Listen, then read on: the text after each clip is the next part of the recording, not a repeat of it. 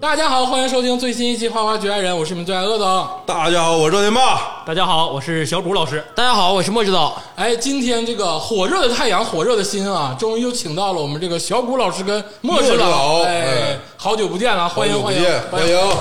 谢谢大家。谢谢大家，谢谢大家。哎，当然啊，我自认为嗯我这个文化水平啊，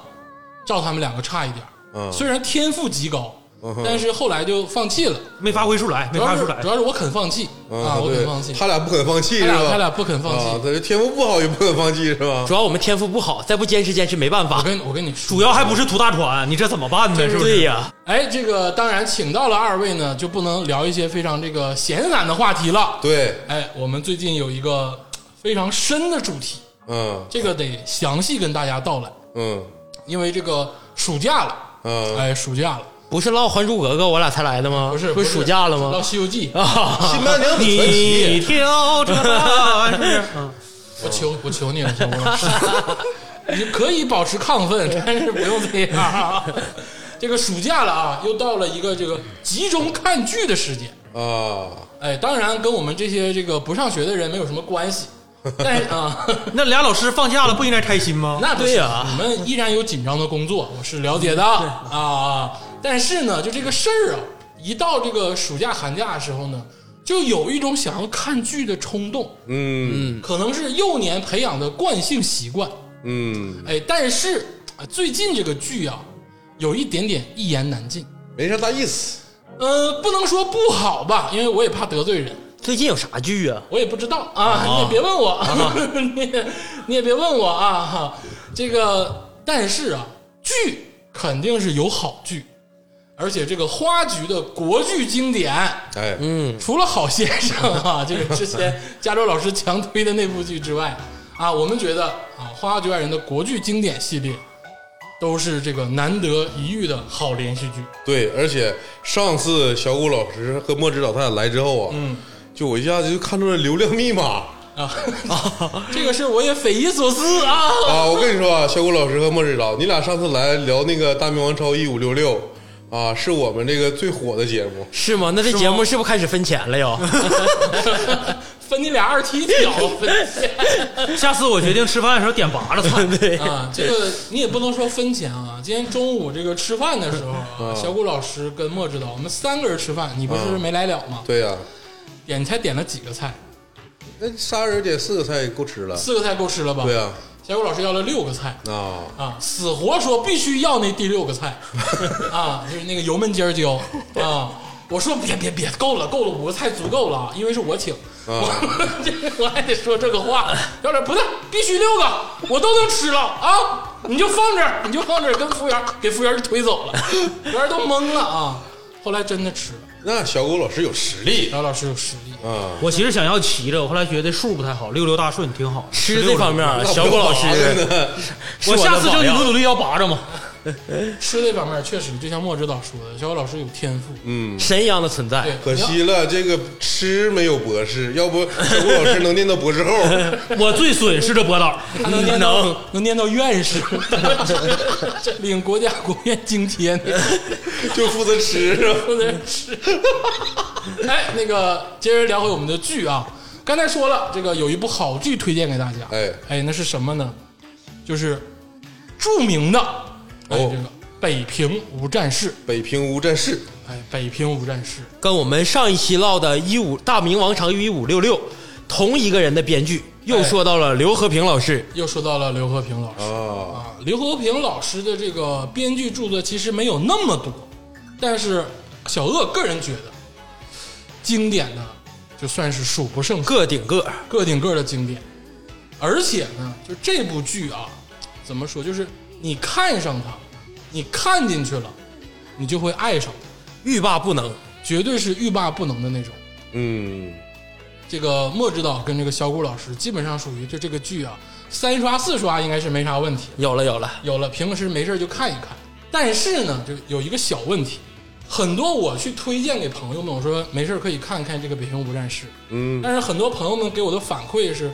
这部剧这个刚开始这个阶段啊，其实有一点难啃。有点看不明白。哎这个和刘和平老师一贯的指导风格有关系，就像一五六六一样嘛，就是那么虽然只是一年发生的事儿，对吧？但是它涉及到所有人物，它几乎在开局的前三到五集把所有人都盘点出来，嗯而且让你有一个基本的这样一个人物概括。而《北平无战事》这个巨著呢，相对来这个《大明王朝一五六六》来说呢，要更为的宏观，哎，它的而社且会时间点更短，可能集中在短短的几个月当中几个月当中，对。对，然后在这这这几个月，却是整个从中国历史上来说，却是翻天覆地的这样一个最重要的变化可能是最重要的对对对改变之一。嗯对，而且呢，我个人觉得这部剧不是以一个单一主角为例的一部剧，对，有点对有点像《水浒传 它》群像，那群一像会儿又唠到《西游记》 了，《西游记》那八十多个人呢，就是群像剧就完 了，别拿《水浒传》 抻出来啊！就像鄂总之前在《大明一五六六》里唠的是，就是这部剧可能像《大明王朝一五六六》一样，有那么一点点小门槛，可能需要鄂总为大家先穿插一下。谁谁鄂总鄂总鄂总穿 插一下，鄂总带领我们穿插鄂一总下，带领我们穿插一下。啊？你们现在确实是啊，工作挺多年了，啊会 会唠嗑啊，那还不知道谁是土豪 吗？哎呀，再说了，下次我还准备吃人拔的菜呢嘛，你看你不是不是啊，？吃我的还把锅甩给我， 请你俩来干啥来了？ 好，我们这个今天就正式聊聊《北平无战事》这部剧啊，由著名的孔生导演跟这个李雪导演，哎，这个指导的，哎，孔生大家都知道，这个像《琅琊榜》啊，啊山海情》啊，正父母爱情啊，啊，父母爱情，很多脍炙人口的剧，这真的是经久不衰的剧啊，嗯，都是出自孔生之手，在连续剧里啊，绝对是有数一数二的地位的一位导顶演。顶级顶级导演顶级顶级导导演，演顶级导演，就是基本没有蛇手的连续剧，这对样这样的导演其实不多，不多连续剧的导演其实不多。对除了导演和这个编剧已经是顶级了哎，这部剧的演员也更是哎呦，这部剧的演员啊，怎么说群星璀璨，我觉得就是基本上把这个华语，但是这个话有点不太好好好听啊，就基本上把所有华语男演员三分之一吧，你不能说全部啊，我觉得大三分之一，快快快一半了，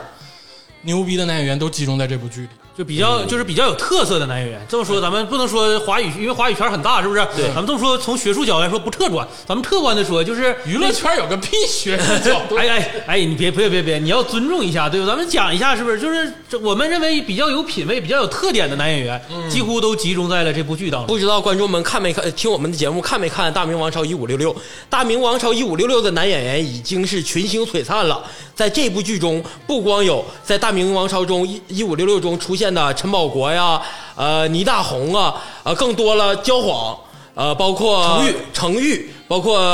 廖凡廖凡等等还有一刘众烨演员。对，还有刘烨，咋的？就是觉得刘烨不行呗，就是那个实事求是讲，在这部剧当中，刘烨肯定是不相行比较而对言，着实是有点偏差。这个我得替刘烨老师说一句话啊，刘烨老师也是土生土长长春人，就是他这个角色啊，限制住了他。有道理。哎，就有道理你这个角色没有办法发挥那么多。确实是，就我说一句偏激的话，啊我是觉得这部剧里所有演员演的都好，对就没有咖了的。对，那倒这么说倒嗯是就对，你只是说 A 加跟 A 加加来比，对，只对是对在对他们之间相比较，你比如像刘烨跟程昱老师比较，跟陈宝国老师比较，可能相对还对是那你是占着下风。对，你说 A 加跟 A 加加比，那你怎么比？那都是好演员，都是这个好的表演。对那你只是看你这个萝卜青菜各有所爱的问题。对对对对对但是没有拉胯的，对对对对对。包括谢幕兰。啊呃， 那不，那那个女演员，你不是你不能这么这么，我你得给年轻演员以机会，对吧？虽然他的出场很简单，结束也很简单，嗯对就因为他的角色因为他的角色就很简单嘛，就单纯对，就很就简单单纯，对啊对对，就首先，我觉得在表演上，我认定所有的演员，就基本上都是至少都是 A 级水平，当然更好的顶级就是 A 加 A 加加 A 呃三个这里加有有号。 S 级演员，对，有 S 级演员，对，我怕你加号不够用。啊怕你加太 多是血糖上去，是不是？其次就是说说这部剧的制作，这部剧是一四年左右的时候制作的，这也快小十年了嘛，对，八年了。在当时来说，这个制作水平非常的好，你包括它的这个摄影、它的这个美术、啊，它的哪怕是道具，确实是，哎，包括剪辑，包括他们这个声音，这些嗯演员的声音，对都是一个当时我觉得是处在一个领先地位的一个制作相对来说比较精良，哎，绝对是精良。因为这个孔生导演出的剧没有不太精良的，嗯，对，对，目前来看是这样的。对，而且他什么都能玩儿。就是我这么说啊，当然很多人喜欢《琅琊榜》，很多人喜欢这个，呃，《欢乐颂》。哦，我更多觉得我也喜欢《琅琊榜》，但是我更多的觉得《琅琊榜》啊，《欢乐颂》是一个有商业属性或者是有一个快消属性的一个剧。就说白了，你看你过瘾，你每部剧你能找到爽点，或者它能让你一直连着看下去。对，但是《北平无战事》更多呢，就是它可能意义更深。更它多很它很厚重，更对多就类似于《大明王朝一五六六》了，是有一些值得深思，有一些值得挖掘的点。哎，我觉得是很严肃的对待。对对，因为它比它比那个《大明王朝一五六六》要更严肃，因为它离我们更近，更近它的时代背景和历史背景离我们更近。到我们现在还不到一百年呢。对对对，就是可能很多人可能他就是甚至如果说年长的一些人可能可能会经历过那个时段，哎虽然那时候他们很小，对虽然他们很小，对但他们可能会经历过这哎件事情。但是呢，在聊这部剧之前呢，我得说一句话：剧就是剧对啊，对这个剧呢是编的，对，哎是有剪辑的，是文艺作品啊。它虽然是历史题材的剧，但它不是历史，它是对对对文艺作品，哎，是文艺作品。大家不要拿历史剧啊，或者是很多这个演员演历史角色去扣到真正的历史上啊，这个是不提倡的。对对对，这跟我们一五六六时候观点是一样的嘛。我们今天是以唠剧，而不是唠历史。哎，对历史这个有历史学家或者有这个正规的书籍去表述，对但是这个剧是老百姓看的东西，对哎，是让大家过瘾、让大家享受的东西。我们今天谈论的是文艺作品，哎其实大家听起来就跟我们唠《还珠格格》和唠《西游记》是一样的。哎，那我们这个正式进入到这部剧。首先啊，这部剧叫《北平无战事》，描写的就是这个在和平解放北北平平前期，哎，这个城市发生的事情。对，哎，国民党内部的这个派系斗争导致他们的必然灭亡。派系斗争、党团斗争、人员斗争以及家族内部斗争，哎，总体来讲，就是各个利益集团为自己利益互相利益熏心、互相争斗的过程。哎，这个听众朋友们啊看这个剧的时候，就如果说大家这个爱好别的方面的时候，看这部剧，有的时候很多名词，他们各个派系啊、军阀啊，这个斗争的这个线索呀、不明显。其实今天也是想给大家捋一捋，在剧中的这些反派们，他们这多少个这个派系之间来回的那个内斗纠斗、纠斗的这些这个名字或者他们的这些属性到底是什么？嗯，这个对于这个刚看的朋友们，其实是一个很大的问题。而且这个会决定直接每一个人物为什么会这么做，哎以及他这么做的背后的目的是什么，就会很明确。要不就是你会觉得有些人做的就是前后不一致，做这件事是是不是为什么？对，是不是疯了对？对吧？他为什么要这么做呢？就是有些人会觉得他不应该树一个不该树的敌人，不应该有一个不该交的朋友，但是为什么他们最后会走在一起？最主要哎还有一些杀一些不该杀的人，这是为了什么？对对对对对，所以就是当你把这些关系都捋捋完之后，你会发现啊，他们站在他们各自的角度上来说，他们这么做是最符合他们利益的。当然，他们站在的那个小的那个利益的角度上来说呢，也最终导致了他们最终的分崩离析。导致了他们整体的灭亡。对对对对对，咱们正式进入到这个北平无战事啊，这个反派势力范围这个小详解。好啊哎哦首先说一下北平无战事，就是讲这个和平解放北平的事儿。然后呢，以这个方家为核心，哎，这个因为主角嘛，所谓名义上的主角嘛，就是啊对这个对刘烨老师扮演的方孟敖。对对对哎，他的父亲呢，或者是这个家族对为这个穿针引线为核心，讲了这个当时一系列的这个和平解放的这个事情对，包括啊这个。啊，国民党反动派要推行这个币制改革呀，或者这是他们内部的势力斗争啊，很多问题导致他们内耗，然后从而大厦崩塌。但哎，是呢，每个细节呢又都不一样。其实，在方家呢，就已经呈现出了就是各种的那个啊各种势力又萦绕在方家这对个周围家族中，周哎围，对，所以就是就是有点圈儿套圈儿，环儿套环儿，然后以小见大，以这个方家为主角，又揪出了国民党各个的利益团体，他们为了争夺利益的丑恶嘴脸。对给大家这个说一说啊，这个虽然说啊都是这个国民党反动派，都是这个邪恶势力，反动和反动还有区别。但是呢，为什么说这个剧好看啊？就是这些演员嗯，把这些人物演活了。对，哎，就虽然是反派，但是很多地方呢，你你又恨不起来他。那不是恨不起来，就是你欣赏这个表演啊，你绝对是欣赏这个啊表演。你看，说话要严谨、啊厉害厉害厉害！你你欣赏这个表演的时候，你就想这个挖掘他的这个内心的这个想法，嗯啊，虽然说都是有问题，但是他这个出发点在哪儿，原心在哪儿，这个咱们是要探索的。嗯哦，哎，所以通过这个呃国民党的势力范围，今天给大家捋一个相对清晰的这个脉络脉络。哦，哎，首先呢，这个国民党当中啊，在剧中体现分为大致是这个五个派系的斗争，嗯，哦对，但这五个派系绝对不是这个国民党国民党真所有所有啊，对不哦是，绝对不是所有国民党那时候得有七百多家 吧？我我我那天给他们算一算， 这只是在剧中体现的大面儿上的这个五个派系啊，这个所有的这些角色呢，也各隶属于各个派系。哦，哎，我先给大家说一下都有什么。首先是这个中统、军统哦嗯，，这算两个啊，不算一个。啊，这废话， 当然嗯我信你连着说就算一个似的呢。中统、军统，然后就是这个中统，中统得大家都得大家普及一个常识知识啊，嗯就是对大家都听中统、军统啊。中统是什么？中统是指中国国民党中央执行委员会调查统计局的简称，后来呢改名叫党通局。嗯党通局哎，哎，然后呢，后面那个所谓的军统呢，大家可能听得更多一些。嗯，其实军统的全称应该叫什么？叫国民政府军事委员会调查统计局。哎后来呢，又后来改名叫保密局。哎，就是这个复兴社跟蓝衣社嘛。我给大家解释的直白一点吧，军统是对外的，中统是对内的啊。中统是调查国民党党员的，军统主要是调查那时候包括抗日啊，包括对付我党啊，这个军统犯下了滔天罪行。吴敬中嘛，这个对，余则成，余则在成，北余平。则成，对，对吧对对对对对还他妈独照嘛，就是就是就是你这么想，你要是把北平无战事和那个那叫什么来着潜伏伏哎连起来看，就是北平无战事呢是一个正招的这样一个层次的斗争，而潜伏呢是一个相对来说更低层次，在一个北平无战事是北平站，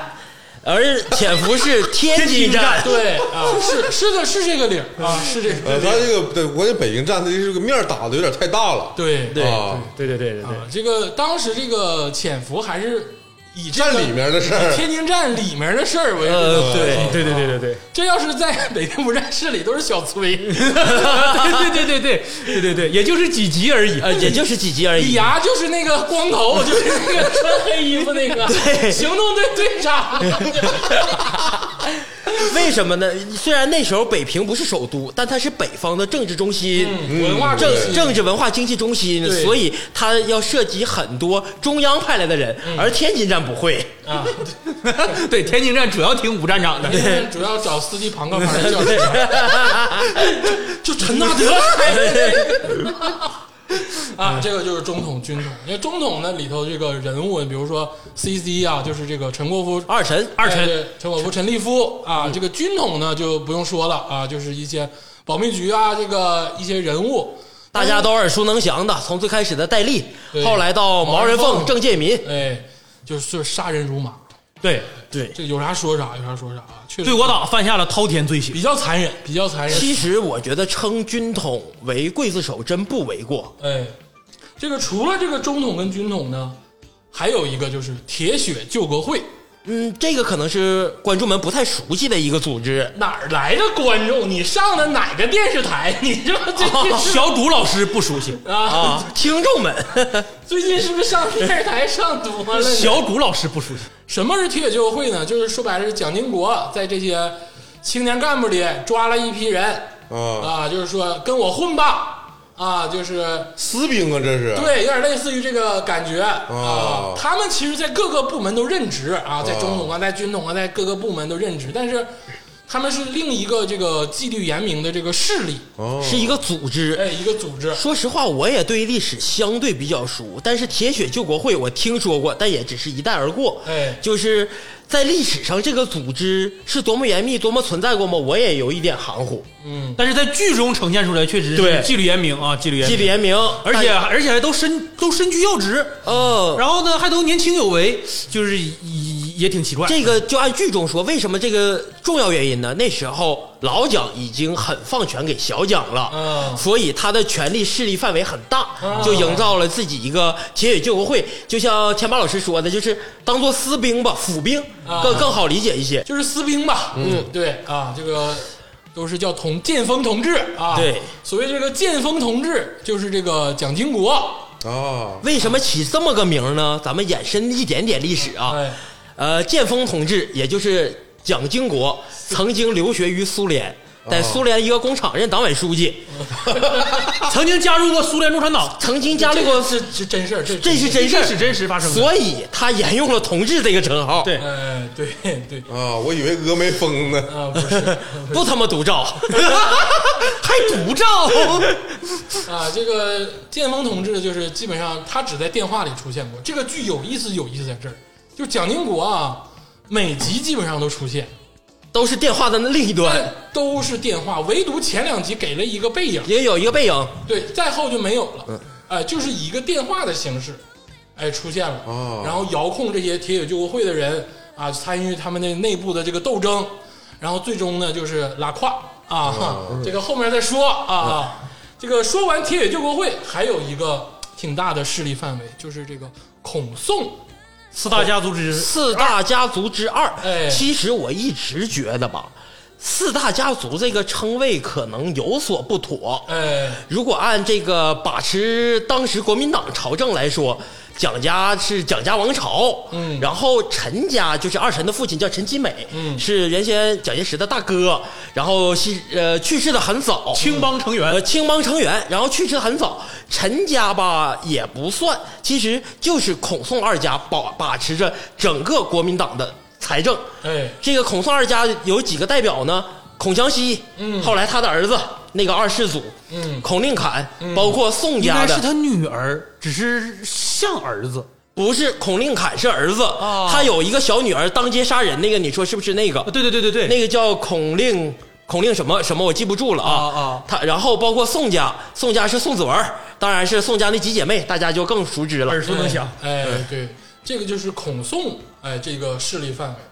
这个孔宋势力范围在这个剧中啊，其实也是有重大体现。啊，哎嗯，大家可能忽略了，但是我们一会儿就给大家点一点，到底谁是孔宋的人。最后一个呢，就是这个军阀。啊哎，当然啊，军阀这个词太概括了。对，就是在近现代史的中国历史上，就是军阀只能说是军阀林立横生对林对，立，因为军阀里的派系就就是说白了就说不过来。嗯对对对哎，但是咱们在这个剧中呢，就把他们先归为一派，因为这个剧里出现的军阀并不多。呃，其嗯实但是它是一个核心的背景，哎就是因为在北平城就是一个军阀，就是一个军阀叫傅作义，就傅作义，他是以西北军为首，而且他还不是西北军老所谓西北军冯玉祥那支西北军的领袖，他只是军阀下面的小军阀，因为他能征善战。这个傅作义，咱们用客观的角度来说，确实是一个能打胜仗的一个军阀。嗯，他是守过抗日时期的赤峰城，这是最惨烈的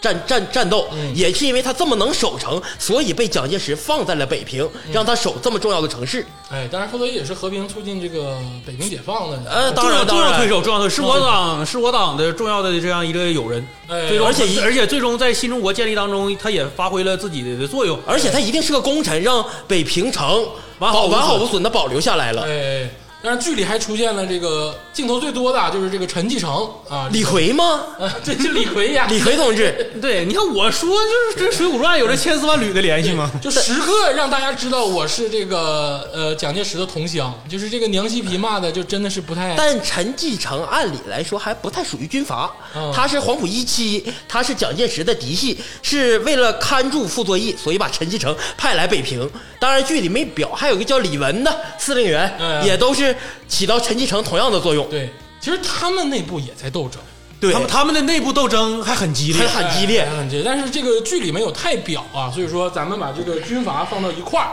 这五派基本上就是剧中呈现的这个国民党内部这个斗争的这个五个派系。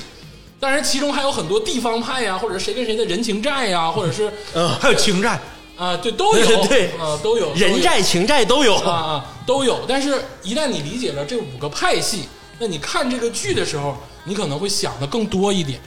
那当然，这个五个派系当中肯定是有人物的，我们就按照这个派系来讲一讲，在剧中出现的这些人物，他们到底隶属于哪个派系？啊，哎，你了解了这个之后，你在看这个角色的时候，你就知道他的这个初始逻辑是什么。嗯哎，这样才能理解，哎，他到底是为什么这么斗争？为什么啊？最后当然最后都是完蛋了啊！就为什么有这个行为？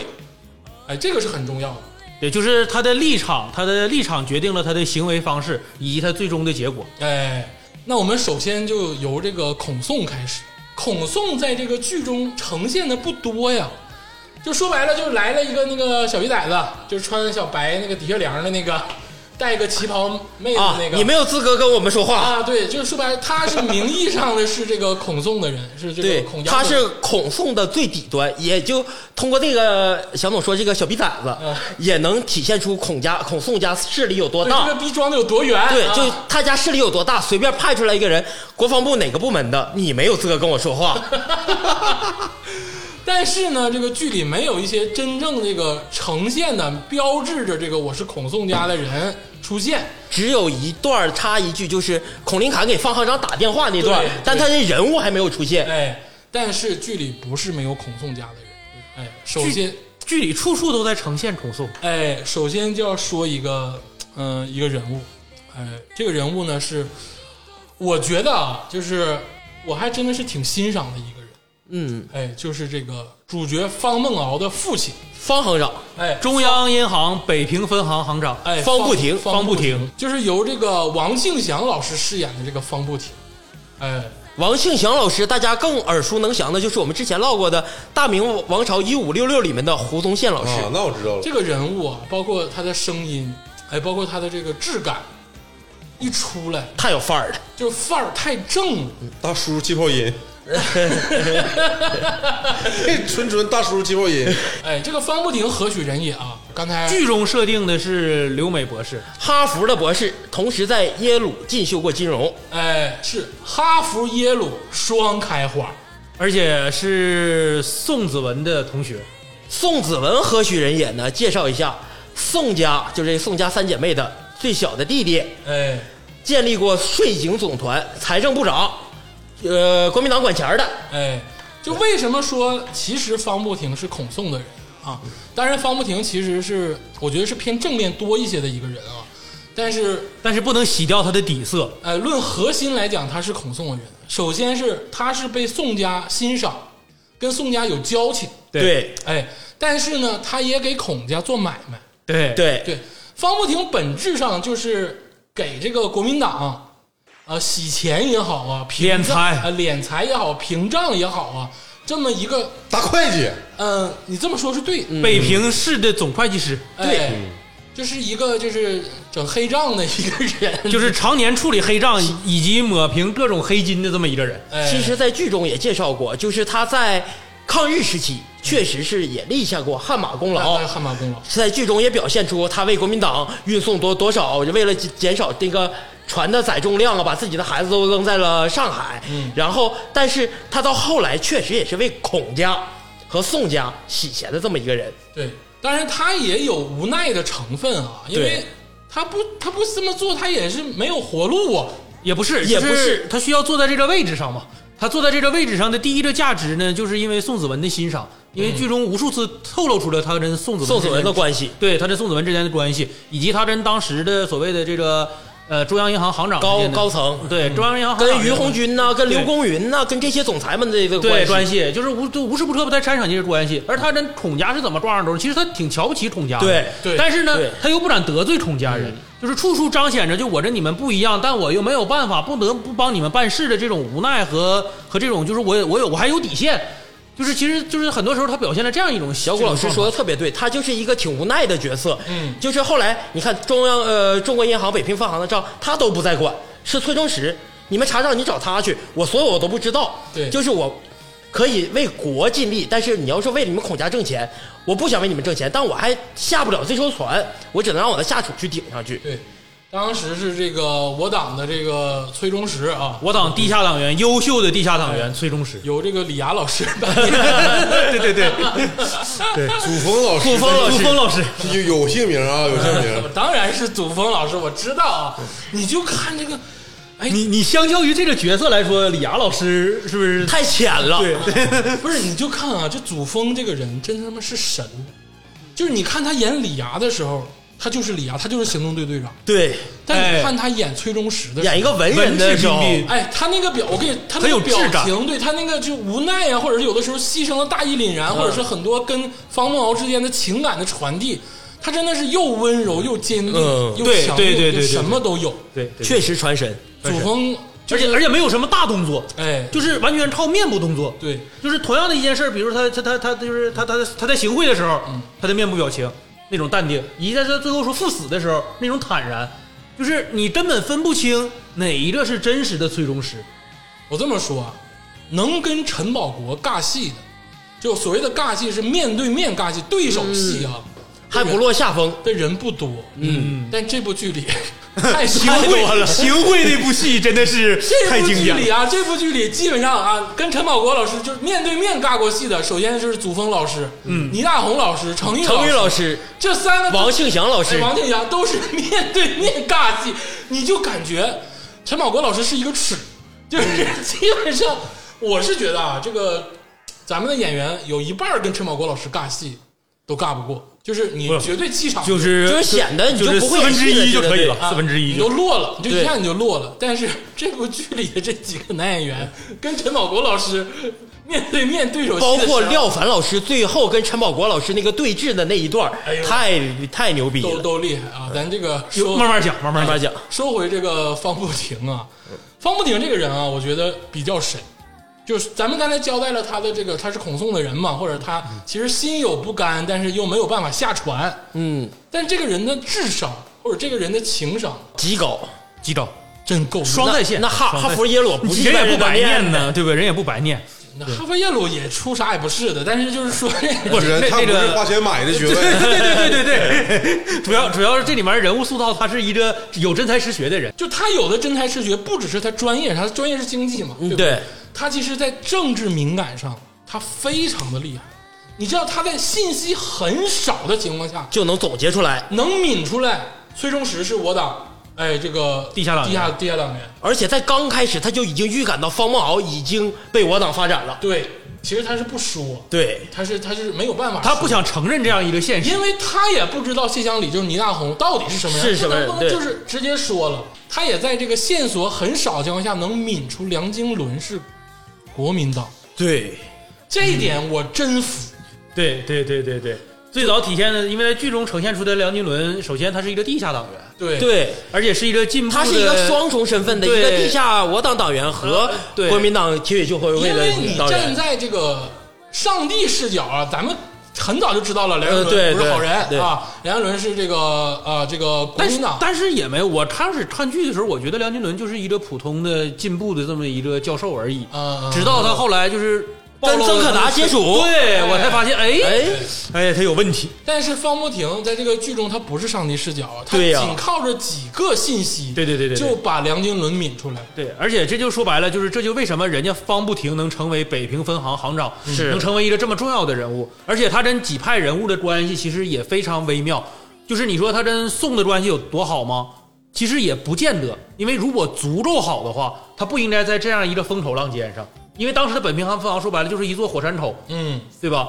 他不应该在这个风口浪尖上。那你现在如果要说他是孔的人呢，他又瞧不起孔家，嗯对从孔家的二世祖啊，甚至包括他们的父母，他都打心眼里那种看不起和他鄙夷还保留着那一批就是所谓知识分子的那种独立人格。，对。然后你说他要跟当地的，比如说当地的实权派，比如说徐铁英，嗯，比如说王辅臣，他有时候还很不屑他又于不跟他屑们打于交跟他们道打的。交道，你们都不配。对然后呢，你说他要跟实实权的这个人物，比如说当时的，比如说那个傅作义啊、嗯陈继承啊，你们都是武人，一群武嗯夫，但是他又呢，把这些所有的人都让他们像他像吸铁石一样，又把他们所有人深深的都吸附在自己身边。就是在他心里啊，我觉得他对何其仓，他都不是那种认同。他他其实对何其仓，他说就是腐人，对，我一直觉得他对何其仓是有那么一丝丝敬佩，没有那么多，有对对有一丝敬佩，有很大一部分利用。为什么利用何其仓呢？利用何其仓和斯通斯图雷登大使的关跟系。美方的背景，哎对所以所以为他自己呢，谋后路，嗯谋后路。所以就他特别适合，就是又又想到了当年就是在《一五六六》里面他演的那个胡宗胡宗宪胡大人，就是王金阳老师对塑造这种多重人格而且多种表现的这种方式呢，有自己独到的这样一个你方式。说他是谁的人？他不屑于成为谁的人，但是每个每一派的人又必须都得离给不我开面的子，，对，所以他成为了一个吸铁石，深深的吸附了所有人。但是你话说回来啊，我是觉得方波婷不是没有血性的人，就是在后期的时候，他当时当然了让，方梦敖去开飞机，开飞机，然后他把、去监狱，，他把钱扔到大街上，然后去监狱。他其实是挺刚的一个人，其实我感觉后半部分的描写吧，就是按剧中来说，就是方方行长是什么意思呢？就是老虎不发威，你把我当病猫了。就是你看，现在开始居然有人敢捏咕我了。嗯，我我他中间在剧里说过一句话，我只是不屑于参加你的这个政治。我如果参加政治，怎么样怎么样怎么样？就是我，你真当我谁也不认识啊？你真当我跟孔宋只是一面之缘而已啊？我想要整你们的时候，你们这些人都不够格。但是话说回来啊，其实方不宁为什么没有参加这些政治斗争，或者是他没有参加，就没有让自己陷得更深，很大一部分原因是家庭造成。就是我觉得他骨子里是爱家的程度很深，嗯因为他之前所谓的背叛过，就是他导致了他的妻妻女妻离子散，哎，导致他的妻女然后被这个轰炸炸死，然后导致这个他的大儿子方梦敖离家十年，不认他。对他内心的这个对于家庭的愧疚感太重了。他一直觉得这个方梦敖是他一个坎儿，按理说你儿子算什么你的坎儿？但是他把这个东西当做他这个人生后半生啊，就是最后一个大坎儿。他没有把什么我活着或者是我怎么斗争我胜利当一个坎儿，对，他对于这个家庭的亏欠或者他的这个罪孽感其实是很重的。其实我觉得方行长这个人，就是归根结底，他在这部剧中想要的是什么呢？不像别人想要的是钱或者名，他都有了，他而且都都有的很多，他只是想像鄂总说的，保护他这一家人平平安安，每个人都得到一个幸福的结局。嗯，呃，这个得没得到呢？相对得到了，除了谢木兰，哎呀，说起谢木兰也是一个悲剧啊，这个咱们后面再说啊。当然，这个说完方步亭先生啊，这个之后另一个孔宋的人，其实大家可能有争议啊，但是我们觉得可以把他算作是孔宋的人，就是这个何其仓，何校长，哎，何何校何长副校长，呃何副校何长，副校长，对哎，何副校燕长京大学副校长，对，这个剧中的何其仓啊，何副校长是由这个著名的这个男演员啊，我们的焦晃老师哎饰演的。我觉得啊，演康熙，雍正王朝里的康熙，雍正王朝里的康熙，演演康熙啊。当然，陈道明老师是演技，那就咱别别聊了，那就是数一数二了。但是我内心里啊，我真是觉得焦晃老师的康熙，在我心里存留的那个面积更大一点。是虽然说就是短短几集啊，哎呀也哎呀也也也大半部剧啊对对对，也你十多集你二十你集跟，康熙王朝比，那你那是对那是那对那对，对，但是他这个在我心里的面儿真的挺大的，而且我相信陈道明老师也认。不是就陈道明老师演的是那个收放自如，嗯是吧？那个那个说叱咤风云，那个那个去争噶尔丹是吧？叱咤沙场的战国500年那个我战国对我就向天再借五百年嘛，对不对？而雍而那个焦晃老师演的那个是啥？是雍正王朝里面那个无奈的老父亲，对哎我的儿子都太优秀了，怎么办？焦晃老师是好演员，哎呦，太厉害了，太厉害了。但是这个说回何其仓啊，就大家是不是认可何其仓其实是孔宋人？其实也希望这个小谷老师跟莫志导给大家解释一下。很多人觉得何其仓就是这个民主爱国人士嗯啊，就是这个文化知识分子，但是我们觉得他其实本质上是孔宋的这个集团势力范围。其实说实话，我觉得，呃，以孔宋的人这个表述方法有点不正确，是怎么呢？这些孔宋里面，就是跟孔宋有瓜葛的人，都是一个独立的大知识分子，他们不屑于做谁的人。孔宋，我可以衍生出是什么呢？他就是掌握国民党财权的一帮人。嗯，而为什么我们把何其仓放在这里呢？因为何其仓还有一个身份，国国府的经济顾问。嗯，所以他一定是帮助国民党掌控这些钱的，嗯包括是掌控这些钱，包括向美国要注美元，所以把何其仓放在这里，我觉得也无可厚非。而且他也是宋家的这个朋友嘛，上学的时候也认识。这剧中没有剧中没有表表现现，，嗯但是他是国府的经济顾问这个身份肯，定认识，肯定那认识。那有可能那。你方他跟方不婷认识，他凭啥不跟都喝过酒哈。对呀、 肯定是认识。反正就是从剧中来看的话，但是他当时有一个非常重要的事，他成为国府顾问，一是因为他是燕京大学的这个副校长，和斯图雷登先生有着这个非凡的交情，因为剧中呈现是这样的，有着非凡的交情。因为历史中也是，燕京大学就是斯特雷登办起来的，所以他是副校长。啊，对对对，所以就是那，所以呢，那他跟美美美国呢又需要国民党政府呢，当时奄奄一息呢，就是又需要美国大量的金援，而且剧里有一个暗线，我不知道大家注没注意啊？因为当时啊，美国不是说有援助嘛，要已经援助到这个那个蒋介石手里的时候，对突然停了一下，不停在公海了嘛。然后当时这个剧里就说啊，是这个宋家啊，那个给美国打电话了，然后怎么怎么样，然后在那个剧里有个暗线是何其昌给斯图雷斯登特雷登打打了电了个话，电话，对，就这里头，你就能感觉到，其实何其昌跟宋家、跟孔家是有联系的，不是他一定是有千丝万缕的联系的，对，要不他不可能坐在这个位置上。而且我对于何其昌有几点不明，就是这个人物啊，不，当然不是说交往老师啊，就是说这个剧里这个人物有很多不明的点。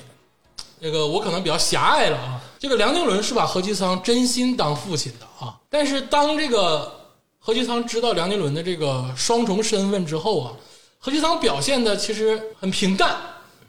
就是一很无奈他。他确实无奈，我感觉还少有，平淡确实多一些。嗯他已经经历过世事了，在他那种。大知识分子面前吧，嗯就是呃，无论他是在国民党也好，或者是在哪儿也好，他一定算是一个大知识分子，呃，已经见惯了很多党派。他一直认为政治是一个小儿科，你是铁血救国会也好，你是 CC 也好，你是军统也好，对我也有无所谓了。最终呢，其实他的归宿呢，也是无奈出走，去美国了，去美国了。投靠斯图雷登。我觉得他对于政治是漠然的，因为我看这个《北平无战事》啊，我欣赏的一点就是他真的是有血有肉的描描述出各界人士，就是没有那种二元对立。对于国民党的失望，对他的他的失望，但是他不是说失望之后就二元对立了，他的失望就是离开了。对，对，其实也有这样的人，很多这样的人，对不是我对他失望了，我就非要去推翻他。就他就是嗯也很无奈，也很懦弱，也因为你其实何其昌啊，很多时候很没有力量。就是我我体现的最深的一点就是谢幕兰的死，就谢幕兰的死，我现在问大家，何其昌知不知道？知道不知道。如果说到最后，我认为啊，嗯这个因为到最后，何其昌对于谢木兰的死是留白的，嗯就是大家就是开放性的说，我认为是不知道的。嗯，我认为是知道的，因为何其昌在听完那个所谓的就是那个解释啊，就是那个倪大红老师当时回方家的那个解释之后就晕了。对，他他说其为实什么没回来？对他其实晕了的时候就已经猜到了，其实大家都会心里有一个他可能呃，确实是他可能是猜到了那个方向，但他一直觉得自己作为一个文人，哎还是相对有力量的，因为人抄起电话就是给李宗仁打电话。哎，他失败就失败在这点，他其实心里很愧，因为是他鼓动的谢木兰跟他自己的闺女何孝玉那个自由恋爱嘛，他鼓动的。嗯 他说他跟谢木兰说说那个木兰呐，你要是喜欢梁静茹，你就去追求，你就去好好去爱梁静茹。这确实是有。就谢木兰的死啊，其实有很多推手，但何其藏绝对是一只很小的，啊，我觉得是很小的那一只。嗯，插一句，我确实是谢木兰的死确实有很多推手，但我觉得最大的推手是他自己嗯，自作孽，就是也不犹能不说可作活孽呀。啊，就是自己的这个阅历啊，或者是知识、啊，对对对对或者是经验呢，认知的匮乏都导对致了认他。知有点匮乏啊，认知有点匮乏，导致了最终这个悲惨的这个灭亡。对，但是这个何其昌绝对心里是有愧的，他为什么最后也不太想见方步婷，就是走远走美国了。他走美国的时候都没跟方步婷告别，嗯，那这这个对，你不好意思见方步婷，距离反正也未表。没表就是不敢呐，灰溜溜的走了，跟带着梁静茹。要不然你觉得梁静茹能活到最后吗？而且何其昌所谓的那个自由恋爱很虚伪，就是当他看到啊方梦，他最开始其实讨厌方梦敖，说方梦敖是这个背景复杂啊，又这个国民党又不懂世事，有美国不，他就瞧瞧不起他那个做派嘛做，派抽雪茄嘛，二世祖那个做派 对，，有美国的什么作风，然后他自己还是留美回来的。那梁静茹给他暴露之后，我也是之后，他什么态度啊？嗯，他那个态度也很奇怪。按理说，如果你是一视同仁的话，你也应该讨厌，你就说你给我滚，你不是我的弟子了。他没有这样啊。已经看开了。嗯，你们是不太敢说何其仓是吗？觉得就是都是知识分子。何其仓，我不觉得不不，我就是在一直觉得吧，我还挺欣赏何其仓这个人物的，嗯就是因为看透了。他一个是看透了，岁数大了，就是耳顺了，嗯就是什么都无所谓了。然后政治我也不想参与，我只想他跟方不停在某一种方面是一样的。对我只想好好的保护我自己家这些人。对而且在他的时候的能力是很能做到的对。我有事没事我先给李宗仁打个李电李话。代李代总统打电话，对，而且你这么说其实也合理，因为在他的心里，梁金伦是他的家人，对梁金伦不是他的什么学生之类的了，就是是他心里认定的女婿，啊是他的好徒弟，是他的好家人，对对，所以说他可能也顾不了那么多了。所以就是因为他们顾不了那么多了，所以才凸显出了我党在那个特殊历史时期的那些人舍小家为大家的这种革命的义勇精神，这个确实是。才是对才是那些先辈们值得我们今天为之永远怀念和敬重的这样一个根本，对就是他们超脱了人性最基层的那种束缚，嗯就是在国民党当中我们看到的可能是人性的恶，或者是人性当中不好的一面、自私的一面，甚至就是我们所谓看到他们爱自己的家人呐，爱自己的朋友啊，嗯对吧？为愿意为了朋友两肋插刀的，就是那那一面，但是这些都是什么？跟家国大义比起来，都是更小的层面。为什么看这部剧又突更加凸显出我党当时为和平解放的人付出的这种努力的伟大呢？你像我党在这部剧里的人，他们从知识的角度或者从能力的角度，可能不如何其仓与方不停，但他们这种舍小家为大家的这种超脱人这种本性的这种牺牲力，确实是值得我们敬佩至今的。这个说完这个何其仓跟方不停啊，其实也就是这个孔宋的代表。他这个孔宋的代表，还真就不是说我直接听从于孔宋，只是说在一个势力的范畴，就是他们是一个利益集团，对，哎，他们是一个利益集团。但是接下来要说的，就不是所谓的利益集团了，就是真的是上派下达，嗯，呃，有一点儿这个势力范围，很有组织架构的了。对，有组织架构的了。哎，第一个就是这个要说的就是中统，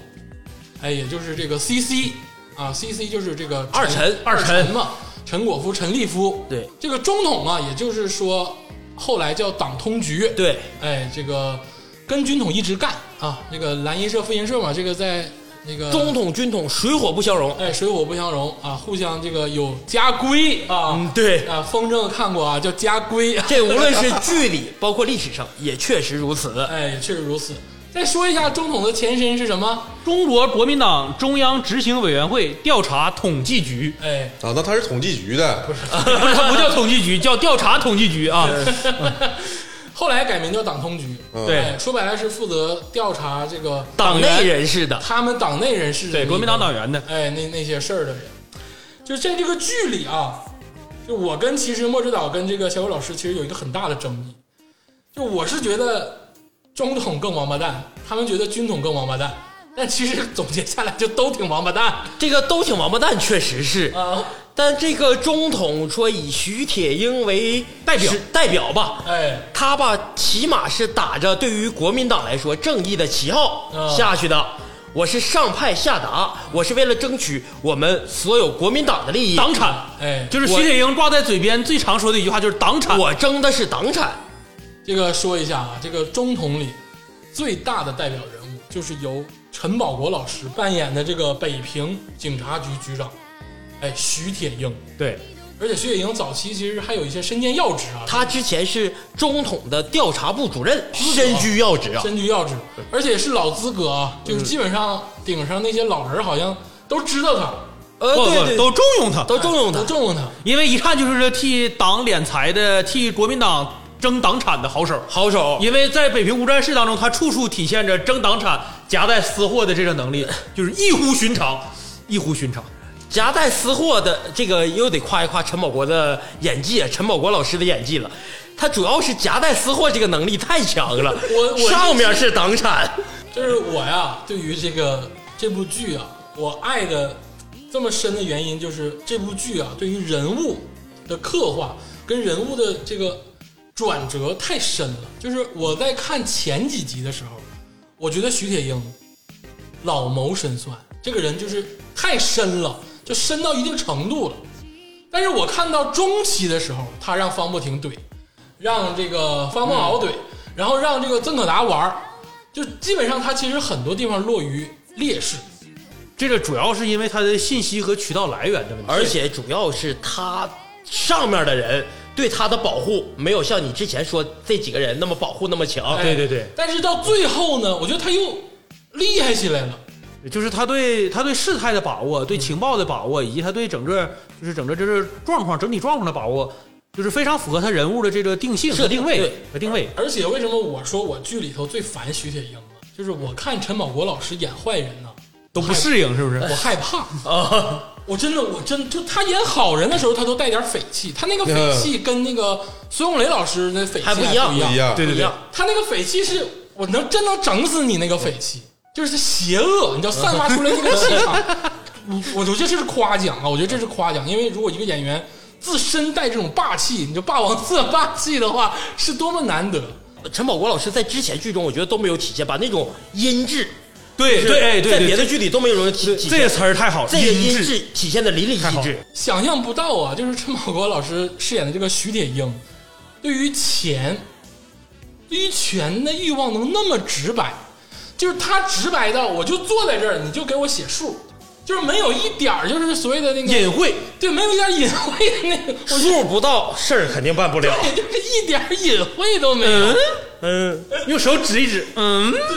真的是太直白了，直白到我当时心惊肉跳，我说太黑暗了，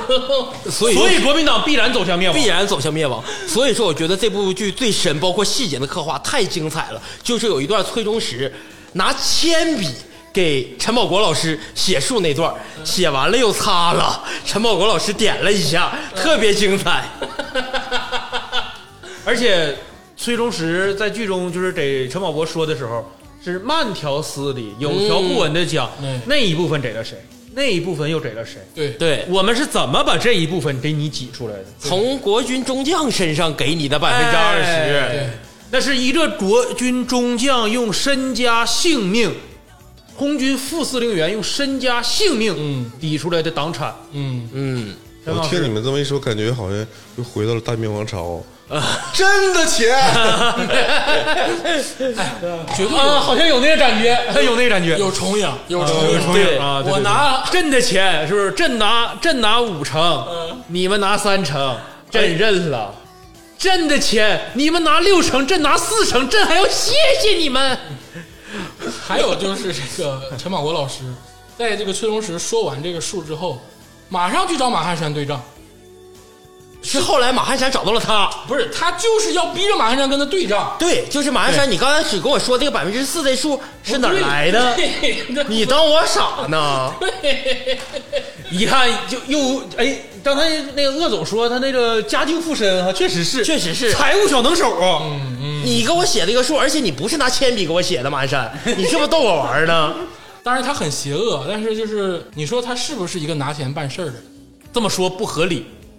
他是一个，首先他是一个，在这个剧中刻画这个人物啊，他是一个以党产利益至上的这么一个人，就是说白了，他在至死保护着他小团体的利益，对，就是他对上面，就是我徐铁英怎么样不重要，嗯，重要的是我要拿到属于我们那一份儿的党产，我然后第二呢，他是一个什么？他是一个极端自私的人，就是我拿了党产之后，我一定要留，其实吧，就插肖国老师一句话是怎么呢？他拿党产的目的是为了夹带自己的私货，啊反正也对所以他拿党产拿的义无反顾，而且是怎么？他在拿党产的时候不。不吝于得罪孔宋也好啊，啊对对对得对罪军统也好啊，都无所谓，杀人也都无所谓，对对对抓人杀人不在话下。对对对对对对对。我是这么觉得的啊，就是他所谓的那个拿党产，并不是说因为他真的拥护，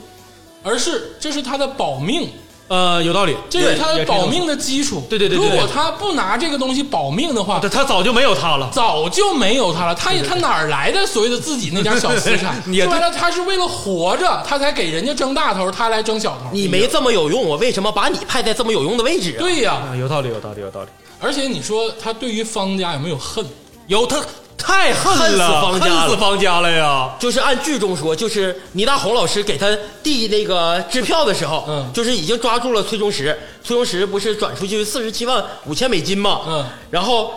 那个倪大红老师把没签字的支票给了徐铁英，我不要，徐铁英，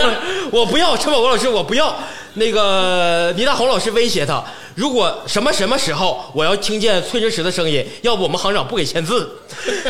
体现的多么无奈呀、他恨死方家了。然后这个徐铁英跟这个方步婷跟谢祥礼过招的时候，我是觉得徐铁英是输了的，当然输了，当然输了，输的让没头方没行脸长啊！玩的团团转呢。要钱钱没拿着，要是是丢一地。后来在那个倪大红老师饰演的这个谢乡里拿出了一个股权证明，对就是相当于给他开了一个空空头支票。你看看我在台北办这个公司，嗯上面有你妻子的名字，谁知道这个纸是不是方行长昨天晚上写 的？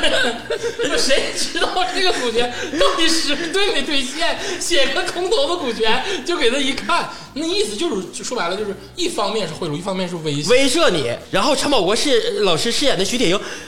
乐开花了，嗯居然你们能带着我玩儿。 对，一个小人物的卑微与无奈，无奈哎显得体现的淋漓尽尽致。他其实只想在方家挣个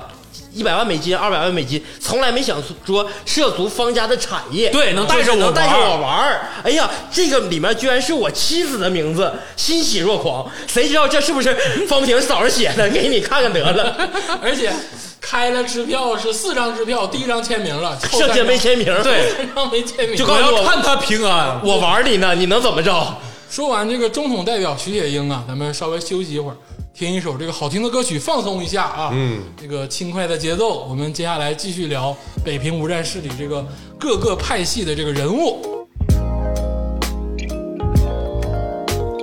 Winding down the evening, record on repeat, a little Mm-hmm, while. Caught mm-hmm, in my apartment, like the rain is falling, but we need Mm-hmm, time. Your milk and honey. I drink, I drink before bed.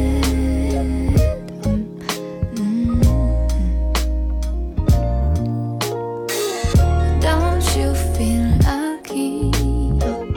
that we can end the day like Mm-hmm. that? Milk and honey, warm and lovely. Milk and honey, milk and honey, warm and lovely. Milk and honey. uh,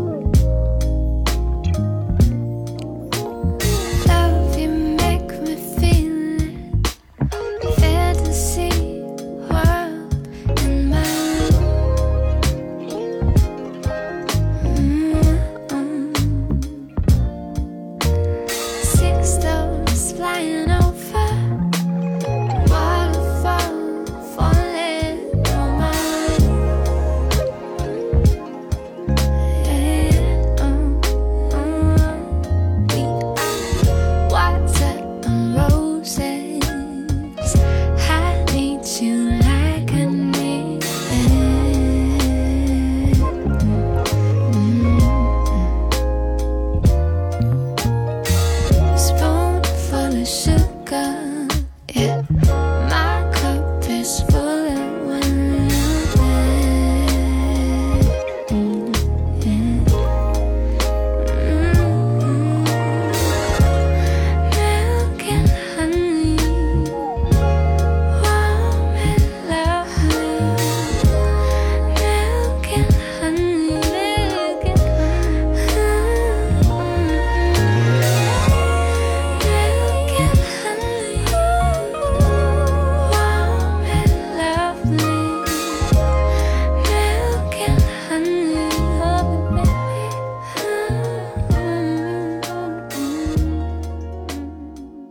哎，一首这个 Rovina 的 Honey 啊，咱们回到这个节目啊，这个说完了统纵啊跟中统啊，基本上就要进入到这个后期啊，这个实力更强一些的这个集团了啊，嗯个人觉得啊，个人觉得，首先就是这个军统，这个军统啊，一般都是杀人放火，军统都都挺有钱的，那个吴站长嘛，庞蒂斯克牌，啊但你这么一看，你说这吴站长一个小轿车就给他整成这样了，你看看咱这个剧里这些人，这个跟北平站站长是不能比的，因为马汉山，这马上我们要讲到军统的马汉山哎，他曾兼过呃那个宿监委员会主任，哎，这个是一个什么职务呢？就我的理解，就是管汉奸的，汉奸想判多少年，得给他送钱儿。嗯，军统里啊，这个人物就比较多了。当然啊，这里头最具代表性的就是马汉山，哎，由这个程昱老师扮演的马汉山。程昱老师啊，这个我郑重的推荐一下啊，是一个最被忽视的实力派男演员。刚才鄂总一直说剧里这些老师们都是 A 加 A 加加或者是 S，我一直觉得这部剧最最出彩，在我看来啊，就是程昱老师，嗯我认为他应该是 S 八个加，啊， 就是首先他的呃这个跟他的角色有关系，他那个角色就比较多面化，对对所以他塑呃塑造起来吧，可能更得心应手一点。嗯再有，现在我看。呃，五刷了好几刷《北平无战事》之后，我现在只挑马汉山，就是程昱老师饰演这个角色看，别的角色我已经不看了。对对，而且这个程昱老师一旦出来啊，就是是剧里头其实是比较比较欢乐啊，就所谓的这个欢乐的情节。当然，他肯定不是什么好人啊，嗯但是是说白了，因为他的台词啊，或者他这个人物性格啊，其实是有一个偏对喜剧的那个色彩的那个感觉。嗯啊，地下交通站，嗯，那那倒挺狠啊！ 我得说马汉山其实挺狠的，哦啊、别别这么说，马汉山会使 枪，哦，对，对对，不是，杀那是个那是个也是个杀人如麻的角色杀人如麻，杀人如麻想想军统北平站站长啊，那是一个刽子手中的刽子手啊。对，说白了，这个剧里不是说吗？什么叫二五长官？嗯如果徐铁英是二五长官，其实马鞍山也是一个二五长官。对，对，就是这个挥金如土，杀人如麻如麻。对哎，其实本质上是一样的。我是觉得马汉山在后期是有改变的，但是这个改变是多方面的啊。但是最真实的就是他知道自己要死了，对这个是最真实的这个对改变，就是他他没有办法，他知道自己要死了，所以说他在后期其实办了点人事儿。对，他说了那么句话嘛，就是我在死之前要办点人事儿。对，其实马汉山这个人在整部剧中，像鄂总说的是很对，他是颇具喜剧色彩的，但是他还最具悲剧底色。一出场他就是两边受气，对然后就知道自己要死了。对，呃，然后他吧，就最到最后把那种无奈表现的淋漓尽致。嗯他其实都是以利益为先的，他投靠这边儿，投靠那边儿，都是想保条命。到后来发现哪边儿也救不了我的命，就这样吧。而且这个马汉山啊，确实是从第一集开始，谁都能直巴他几句。对，对对对对，他谁也惹不起他，都是活祖宗。 他的口头禅是混账王八蛋。对，包括方孟伟啊，嗯，方孟伟其实在这个剧里啊，从年龄上，从阅历上，当然我觉得他其实务上哪怕从职务上，对他其实很聪明啊，这个咱另说。但是从这个各方面硬性条件上来说，他其实跟马汉山没法比，对对他就是警察局副局长但是我爹是放不停，啊啊，对 对对，我代表方家，对哎谁都能说他两句。一出场就给呃马汉山局长这顿损呐。嗯，但是在谁都能说他两句之后呢，他这个人物慢慢立出来了。你觉得他也不白给，在很多关键时刻，他很能重要。对他很重要，而且就是在早期剧中早期的时候，他其实把自己的命算是保下来，要不然他活不过三集。他他能在复杂的局面当中，以一个小人物的视角来迅速的判断出我应该站在哪儿，我应该怎么做。对他其实很厉害的。他第一次发现看到那个方茂敖来的时候，那个气势的时候，发凉，马上就防，嗯，现在就防。对你看他马上就就就妥协，就发。你看督察大队都来了，我发。那你让我说全部发，足额发，我也没有没有了，凉了。其实刚才就是唠到呃方不停也好啊，何其仓也好，说是孔宋家的人，嗯其实还不就像刚才说的，还不那表述的不够准确。其实马汉山真是最开始一出场，他一定是孔家利益链的最末端，嗯，就是他是。每次孔孔令侃给他打电话，他都畏畏囊囊的，就是那个窝囊样啊对，演的淋漓尽致。就是有的时候想急眼还急不了还眼，急不了眼。他有时候他想找孔令侃还找不着，只能给孔令侃的表弟呀、打电话。然后就是那个女的穿个旗袍那个，就是可能是孔令侃表弟的情人哎，都能损着他两句。对，并且啊马汉山后期啊，其实转变很大。方梦敖，你就以方梦敖的视角来说啊，前面就基本上完全瞧不起马汉山，对就啥也不是。啥也不是。但是最后啊，我觉得最后的最后他，还挺遗憾的，就是把他送上刑场的时候，执行他的时候死了的时，候，对方梦敖还很遗他憾挺。遗憾的。这个我评价马汉山这个人，结合剧中，我觉得刚才我说徐铁英是小人物的悲哀，其实马汉山是小人物的悲哀体现的淋漓尽致。嗯，他最开始是孔宋的人，然后孔宋后来把他当一个弃子，就这么弃掉了。嗯他为了自己保命，把唐伯虎和画也交出去，把曾国藩的字后来又交给了曾可达对，他就是斡旋，在这个漩涡中不断斡旋，他。不是想成为谁的人，他只是想保住这条命。但后来他的悲哀就是，我这么斡旋，我这条命也保不下来了。并且这个人啊，粗中有细。就我一直觉得他一点儿文化没有，一点儿能力没有，一点儿知识没有。但是你看几件小事儿，第一点是他被关在以前那个他自己的保密局里的时候，嗯让那些打麻将嘛，他当时就用美元，哎，把这个当时北平这个几天内的这个物物价飞涨的概率换算的明明白白。就是多少万倍精细到小数点儿了。哎，而且他通过几个小事件就能马上抿出来，王虎臣是铁血救国会的成员。嗯，不是，就在这个这个剧中，是因为小蒋给马汉山打的电话，但关键就在于他没有表露出来，那其实时间挺长呃，了。挺长了，挺长哦时了。间挺长，其实真要用的话是能用到的，但是他完全没有表露出来。王虎臣当时知道这信儿的时候都惊了，对，确实是就是你马汉臣，我们谁也瞧不起你，你知道这么多，错。王普臣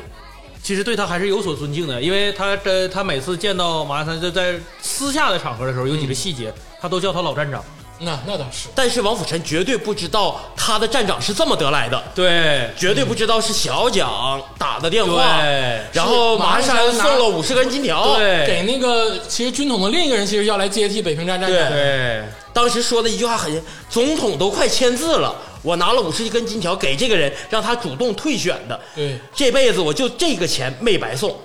对，辅臣呐，有些事你马汉山真是就是是历经世事，他所有事他对他都有交集，嗯他看透了一些东西，到最后释然了。嗯，我的命就这样了，我肯定是会死了，但我又无力去改变，那也就这样了。而且他跟徐铁英这对 CP 就是他这徐铁英不一样，他身上没有阴质。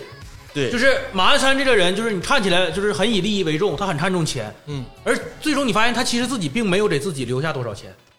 他是给很多人帮为很多人脸色，就是马鞍山说，就他自己评价他自己嘛，就是我我过手的钱千千万只能金山银山金山银山，对，从我手里从过。我手里过，但是我并没有给自己留下分毫。最后，其实你说他最后多悲惨，就留了十几根金条。对于马鞍山来说，那就以金金山银山为比较，这十几根金条，九牛之一毛九都牛不之一算。毛，对吧？就是大家认为的那个被枪毙的那个大贪官马汉山，对和他最后剩下的这个东西，以及他说他做做的那些事情，就是你根本没法形成一个正正比，就没成正就比。没所有人都在喊啊，抓马汉山，抓马汉山，但没有人喊抓徐铁英，对没对有，人喊抓徐铁英，没有人喊抓别人。这其实是因为马汉山被推出来，他就是被推出来的那个人。对，被推出来的这个感觉很不好，但是呢，还在尽量的保全自己。也保全那些人，他也在保全那些人。他最开始是想着我用我各种的圆润呐、圆滑呀，保全了这些人，这些人哪怕有一个保全保全我。后来他看透了国民党的党国，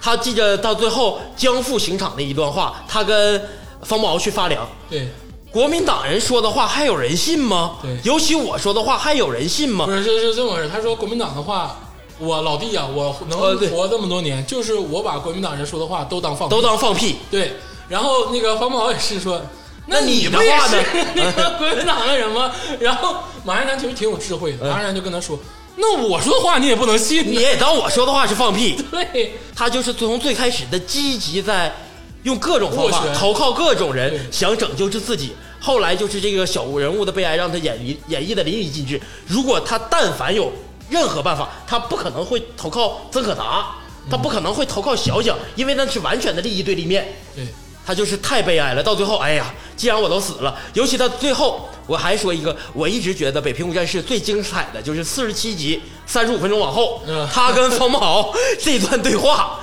就是他释嗯然了，去他妈的，党国这些事儿我就全说出来，能谁能把我怎么样了？反正我就这条命了。然后马上检验室来电话，马上就整死。对，就他当时其实以为是我说完这些话全部公之于众了，我其实就可以正规上审判了。对，但是没想到当时检验室马上来电话，就整死你。嗯快快抓紧死！对，那党国的脸面在哪里？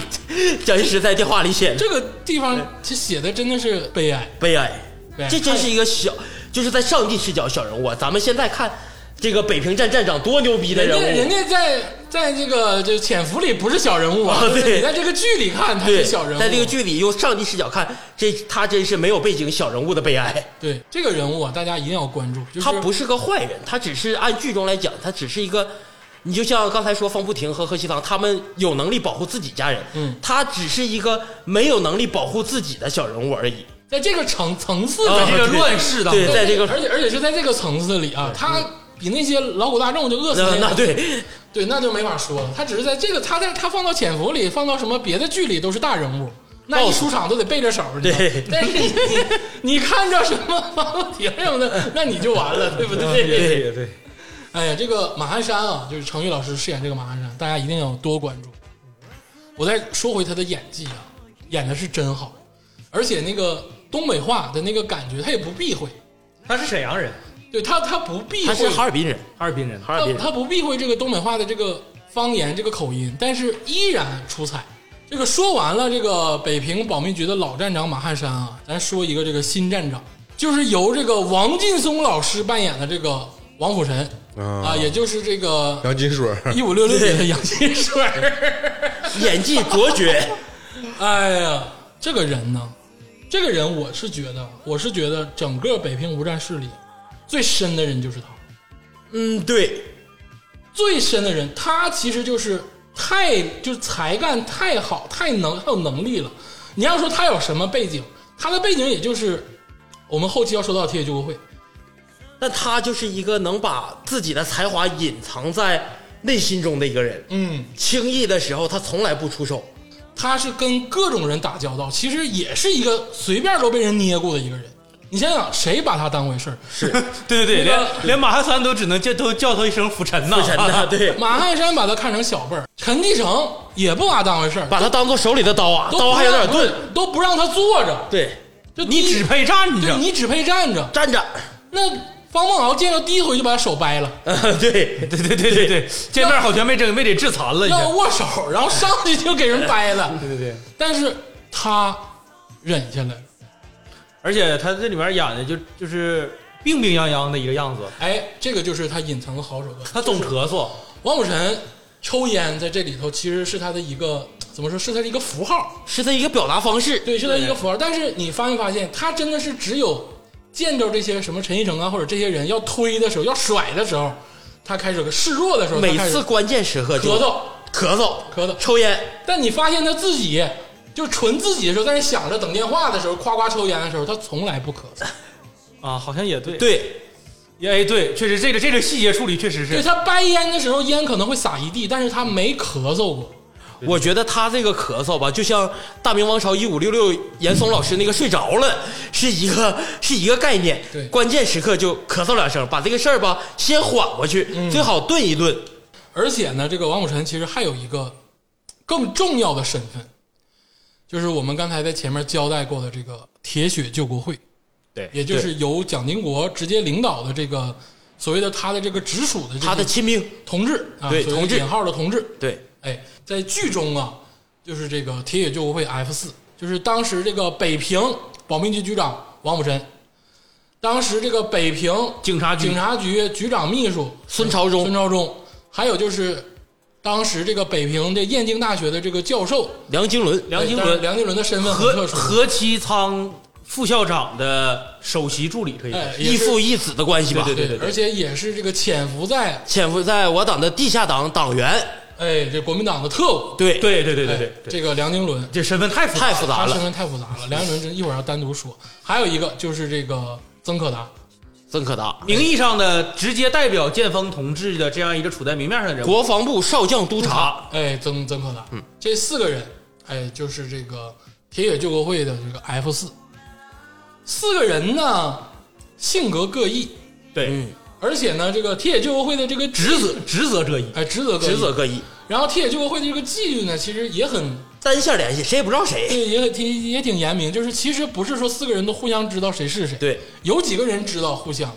但不是说所有人都知道。当然，这个曾可达是啥也不知道因为他在明面上需要这个。对，啊，对，他是啥也不知道。王王王辅臣可能是借助了一些特殊手段，哎，王火神是基本都知道，对，对，哎，基本都知道。王火神，可能是王辅臣更得剑锋同志的信任，哎，所以他知道的很多。对这个说完这个王火神啊，就把这个铁血救国会引出来了。嗯，那这个 F 四剩下这三个人，我觉得都可以表一表。第一个要说的就是整部剧里最大的一个悲哀，曾可达，曾可达。曾督察，曾督察，哎呀，曾可达呀，真的是让人爱不起来，嗯，但也让人恨不起来。其实我一直也没太恨过曾可达，我一直他认为他只是一种没有，其实最开始查方孟敖共党的时候，我挺恨他。我可能就是思维比较浅啊，嗯就是我看他那个样儿的时候挺，挺挺恨他的。尤其是这个方孟伟职责所限，第十四集啊，大家一定要关注啊，就是这个嗯方孟方伟骂他的时候，哎骂他的时候，我觉你还得觉得挺解气的，挺我也觉得解是气的哎挺对，解气的嗯。但是你看到最后一集的时候，尤其是前两集的时候，有两个很大的一个这个转变，就是第一个是。呃，孔雀东南飞计划失败啊，就整个这个铁血救国会的这个都失败的时候，当时这个剑锋就是小蒋给他打电话的时候，他一下子情绪就失控了，嗯就哭了嘛。就这个地方的时候，你会感觉他很可怜。所以所以他的结局悲惨就是跟性格，我还是觉得性格决定命运。你看这个事儿，你说王辅臣知不知道？孙朝宗知不知道？梁军伦知不知道？梁振龙也完了，不也梁振龙也崩溃了，不，别管崩不崩溃嗯啊，还好，梁俊伦嗯还就是好，只有他出了，嗯嗯，对吧？就是他可能觉得他为这个事业付出了最多，但只是他觉得，嗯我觉得他就是那种单纯的为自己的理想献身的人，他也是一个算是一个有信念的一个人，有信仰的一个人，只是信仰的是一个与时代洪流发展相悖的一个东西而已。对就是他是单纯的这种愚忠，就是咱们这些古代这种人物里面写的这种愚忠，而且他是怎么呢？就是君以国事待我，我必以国事报之的这种，就是呃，就像那个刚才鄂总说那个方孟伟骂他那段，嗯，你那大家都翻翻履历，你从四五年赣南军旅部的一个少校。无尺寸之功，凭什么三年之内就晋升到国民党少将督察？这是多少级别的跨跨度？呃，剑锋同志就是小蒋，既然以国事待我，那我就是以国事待之，就是我完全执行你的指令。然后，但是也是一个很可悲的一个人物吧，但是嗯他甚至连一个斡旋的机会都没有。都没有。我们去看王辅臣也好，我们去看马汉山也好，我们去看徐铁英也好，这些人他们至少为了自己的生存还能去努力去一下争，斗，而曾可达是连一个争斗的资格都没有。我不这么觉得，我觉得曾可达如果想自救，很多机会他都不至于不至于导致啊小蒋放弃他。当然，小蒋孔雀东南飞计划失败了啊，但是小蒋没有放弃王宝臣，但小蒋放弃了曾可达。换个角度想，就是他处在那个位置上和他那个角色是不得不被放弃的人。其实我觉得曾可达在小蒋最开始那盘棋里，小蒋就已经想到，如果输了，他就是那个弃子；对，如果赢了，当然我还可以许你高官厚禄，我可以许你中将、上将，你还是继续以你的锐气去帮我去杀人、去打人。但是小蒋当时，其实小蒋最含糊的就是孔令侃，我能不能抓他？嗯，对，我的最后表弟，我的这叫堂弟啊，叫表弟也好，我的表弟，我能不能抓他？我的仇其人实他所有下每一步棋，就是到最后想想干扬子公司和附中公司，我能不能干得了孔令侃和孔祥熙？嗯已经润色好了，这个曾可达就是一枚弃子，所以他更可悲一些。嗯，还有就是他的这个行事风格啊，其实有很多人在批判了，就是所谓的曾电话嘛， 嗯，对啊基本上遇到事情必请示，很多时候不能自己解决，而且在跟这个他也不敢自己解决。啊他也没有能力去自己解决，主要是没有能力的。然后手里没兵，身上没权，他怎么解决？后面没人，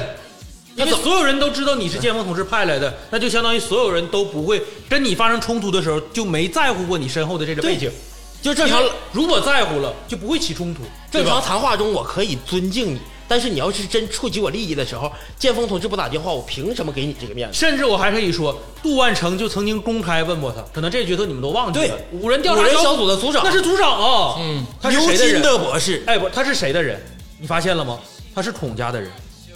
啊，他和方步婷是站在一起的。他是王云武部长，王云武是那时候进。首先啊，插一句，王云武部长是干什么的呢？王英武是是当时的商务部部长，他还干过一个事儿，历史中大家都知道，盖了商务图书馆，是他是他建的。王云武就是孔家的孔祥熙的左膀右臂，哎，对，所以杜万成当时就是在每当郑可达发表不同意见的时候，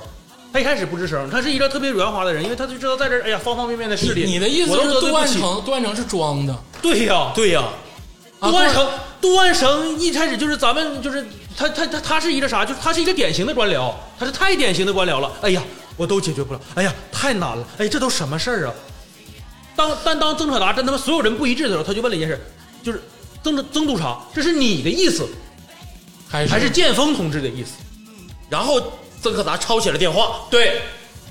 其从实今以后，从此以后，段成再也不跟他沟通了，再也不跟他交流。杜万成是最聪明的，我一直觉得在这部剧中，为什么呢？不能吗？杜万成，杜万成，我给大家听众们说，杜万成就是最开始前期的这个五人小组的啊五人叫调查小组组有长人家还有那个组长，但是也是一位很出名的演员饰演的，但是是一个很配角，就两三集。我为什么觉得他聪明呢？他们五人小组被放到北平也都是一脸懵。按照党国当时国民党党国这个情况，你让我们五个来是真整假整吗？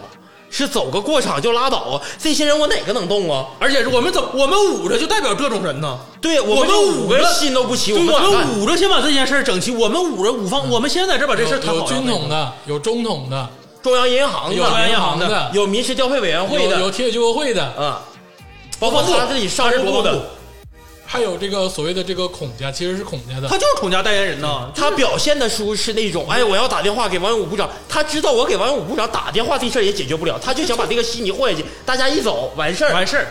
没想到曾可达是真来 真来真来干电咱的们来了，，真来电的，所以他就是没办法，他就最后跟你说，就是就是那你整吧，曾督察是你的意见还是建锋同志的意见？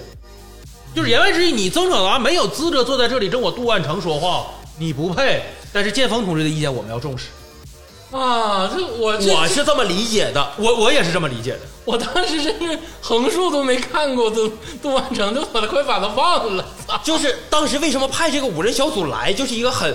就是很很可笑的事情。就按当时时局，嗯，我你要清查这个东西，你不应该是一个把这个几派都刨除在外，对对，另成立一个调查组来，暗中来也好，明面来也好，去来调查对。你把五派的人都整来去调查这件事儿，杜万成心里就画糊了。我是和稀泥呀，像以前还是怎么整啊？所以这个压力我整到曾可达上，没想到曾可达真给建锋同志打电话，真要整了。结果把这个矛盾就直接上移到了建锋同志这里。那你这么说，小蒋其实我感觉挺烦这个他。 对呀、为什么最后他被放弃了？就是为什么他被放弃了？我一直觉得曾可达为什么被放弃的最主要原因啊，他是一个有信仰、有忠心但没能力的人。嗯，你看他干那些事儿，就是就从最开始开始审判方文敖就开始，你不寻思寻思，你一个干年军旅部的一个小少校审审问这些人儿，你能整了哪个呀？我就是说啊，这个我们这个男主角刘烨饰演的方梦敖啊，是这个飞行大队啊。当时一个飞行员比一架飞机值钱，对，因为人才难得。还有一个问题是这样，当时一个空军的就所谓的这个装配的一个标准，可以装备一个一个一个正常的一个陆军团。飞行员当时是稀缺人才，尤其是抗战结束之后，解放战争后期，看飞行员已经死的差不多了。对，就像是谢乡里当时就是他们在这个地下党我们开会的时候，我党开会的时候，当时谢乡里哭着说的，说未来的新中国需要空军，对，对，就是说白了，这绝对是就是一定要留下这样的人。人才中的人才。那时候会开飞机的人太少，太少了。尤其是是陈纳德培养的这些就是飞虎队出来的这些，不就干是力量就是飞过驼驼峰航线线的人这是这是这是方梦敖最引以为傲，就是飞过驼峰航线，我的战友们，嗯，只有我了。而且他是无数次飞越驼峰航线，对，所以所以他的资本就是方慕敖的资本从哪里来？虽然他的级别可能也不高，可能你觉得方不停是他的后台，有着牛逼的老爸，嗯，但其实你想想，他个人的军旅生涯足以让他在法庭上桀骜的看着你们这些人，翘个二郎腿来吧。抽雪茄，对，桀骜的看着你们这些人，弄死我，你们不配。然后张可达他这个单纯的面就在这个法庭上体现的淋漓尽致，谁也不看就要干死冯梦敖，也不知道他的底细在哪儿我就来的怀疑你是动的，而且只是怀疑怀他是动不动的，疑，一点实证没有。，对，就是只是怀疑。我抗议，拍桌子就抗议。哎呀，然后那法官，你你老老小鼻青，老身儿然后的，最后你看你自己看看， 你自己看看， 你看看是谁的意思？你就从我就从这个第二集第第一集第二集看着他不死谁死啊？一你要说马汉山是过于识时务，就哎过于圆滑，那他也有点太不识时务了吧？对对对对对，就他俩虽然都死嗯了，但是死法迥然迥异。但你看曾可达那几个，就那为数不多那几个属下呀，对曾可达还挺就是挺抱有幻想的。挺抱有幻想。因为他是这样的人，他会倾向于选募这样的人。对，尤其他那个副官，挺多时候挺猛，嗯，就基本上就是要掏枪。 就跟他是一个路数对，的先把人把枪掏出来，能不能干过再说。但确实如此啊，就是几次啊，就是大事儿上他没有发挥他应发挥的作用，对，而且说白了，做人唠嗑这块儿也给这个小蒋得罪够呛。小蒋是需要一把刀去那个开天，就是去大刀阔斧把这个北平的局势去捣乱，愿望是好，但他不需要拿刀，这人是个傻子，嗯他就是把这个事儿完全搅乱了，与他比较起来，梁经纶有一个更好的结果，我认为就理所应当理所。应当。而且梁经纶这个人，哎呦，我觉得廖凡演这种哈，就是人格变态、心灵扭曲啥的，我觉得他演的真挺好。这个说起梁经纶啊，就如果说啊，像什么曾可达呀、马鞍山啊，都是小人物悲剧啊，或者是因为他们一些性格缺点而导致的。但是梁经纶啊，这个人就是算是人间仲裁，所谓的这个仲裁就是大裁，大才，哎，人间的大才。但是因为这个时代的洪流，因为一些人力不可改变，或者是其实他自己的这个点很小，没法扩散的情况下，他失败了。也不能说他失败，你想，那他他成为了各方都在极力争取或者说拉拢这么一个人，他一个底层出身的小人物，因为学习好，嗯被小蒋看上，然后推荐到何其仓这儿，对，然后又被嗯就是一又步一被步又被又被何老师重视，引为心腹，甚至是准女婿，嗯同时又能成功的在大学当中加入到我党的地下组地下组织我党我党当时在在就是我党审查地下党员的要求是很严格的，甄别要很很很细严的，格，而且是地下党，很危险的。我们单线联系，你出了问题，上下级上都甚至都甚至都你要在一条线上一起一起灭亡。为什么严群民出问题了？因为这个那你想梁经纶是严春明是介绍梁经纶入党的那个人嘛，对对呀呀，所以你说梁经纶他他他没有出而卖且我党最的开情始报吗？你也说，严春明是一个学者，对他不是一个能决定事情怎么走向的人。然后最开始他所有的意见都是梁经纶在在一步提一啊步指引梁俊伦引着地下我党在一步一步走向谁做做做错很多错误的决定了。对。哎呀，总之这个梁经纶这个人啊，确实是廖凡老师演的好，就把他那个纠结，把他那个心理的那个变化，也还有是那种无奈。对廖凡老师在这个剧里面最常出现的一个剧，我想到了，就这里面小人物就是人物设计，他嗯们动作特别好，总在推眼镜，每到重要的时刻，他就会哎推一下眼镜，然嗯后对去说他想说的那他个是最用重要了的这话。个大拇指跟食指哎，对对扶对，眼睛敷不眼望，对对对对对对对因为他戴的是那个圆眼镜，对对对我对也对，扶眼睛，哎对，然后呃他就开始我要说表述我一个哎大后段的这个后我面想那表个就达是的对重要的话了，对，但其实我最开始其实看梁经纶的时候，我觉得他这个人挺狠的，但是看到最后呢，我又觉得其实他是最不狠的那个人。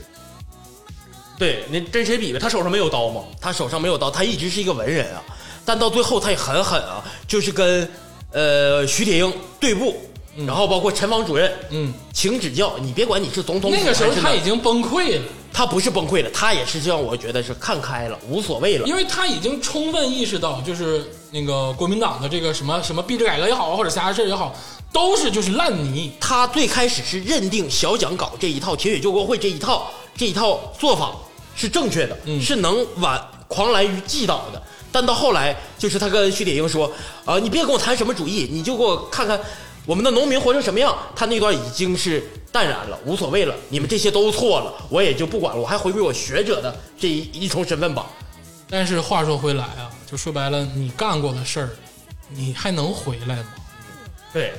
你心态上、你经历上其实已经发生变化。对所以说很扭曲嘛，就是崩了，就是就是你想他挺厉害的，啊就是在这这些人当中，他是唯一一个打入到我党内部的，而且他直接导致他上级严春明的死，对，是吧？而且那你说你说谢若兰的死和和崔中石的死，他有没有关系？很多人的说不好死其实其实都很多人的是死都能有跟关梁系振啊英，包括刘书武在发量现场被枪，就是被徐铁英呃被打死了，被打死了这跟他不都很有都关很系有吗关系。？他是个很对自私的人，而且他最后做他做他这种自私的性格，最终决定他在政治上的选择也是自私的。对他首先想到的既不是国民党，也不是共产党，既不是铁血救国会，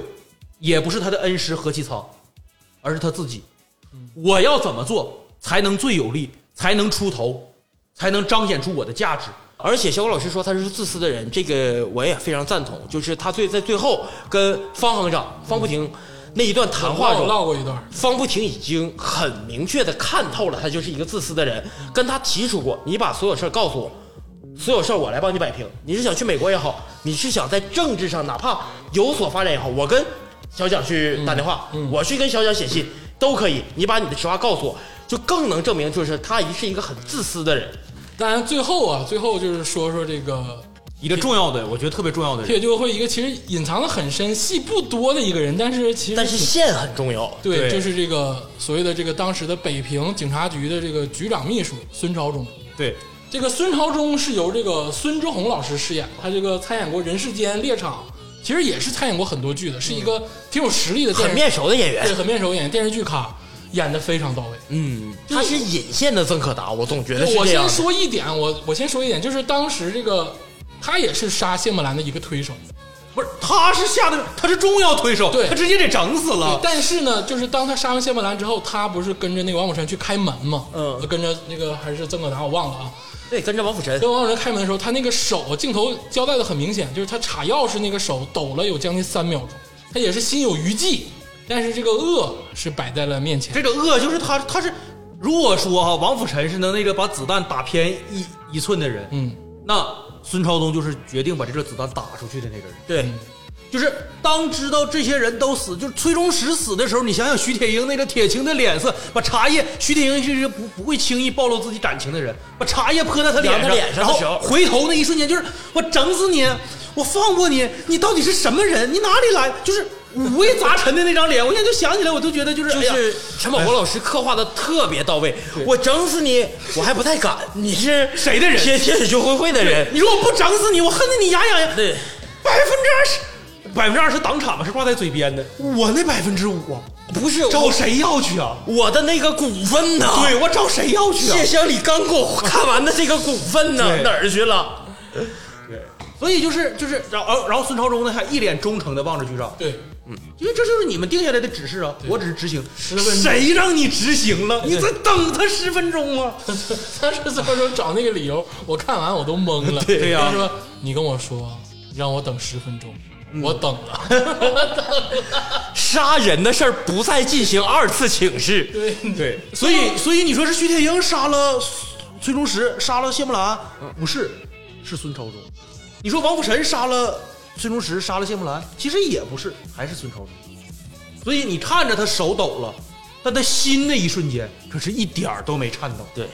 他是在这里面，如果说开枪的，对，他是开对，枪就如果杀说这里面杀人说杀人最狠，他可能不是杀人最多的，王宝臣也好，马那个马鞍山也好，也杀人有都都谁都会比他多，甚至我告诉你，方孟敖都杀的人可能都比较对比他多，帮忙杀是敌人。不是不管是什么人，就是说人数上来讲，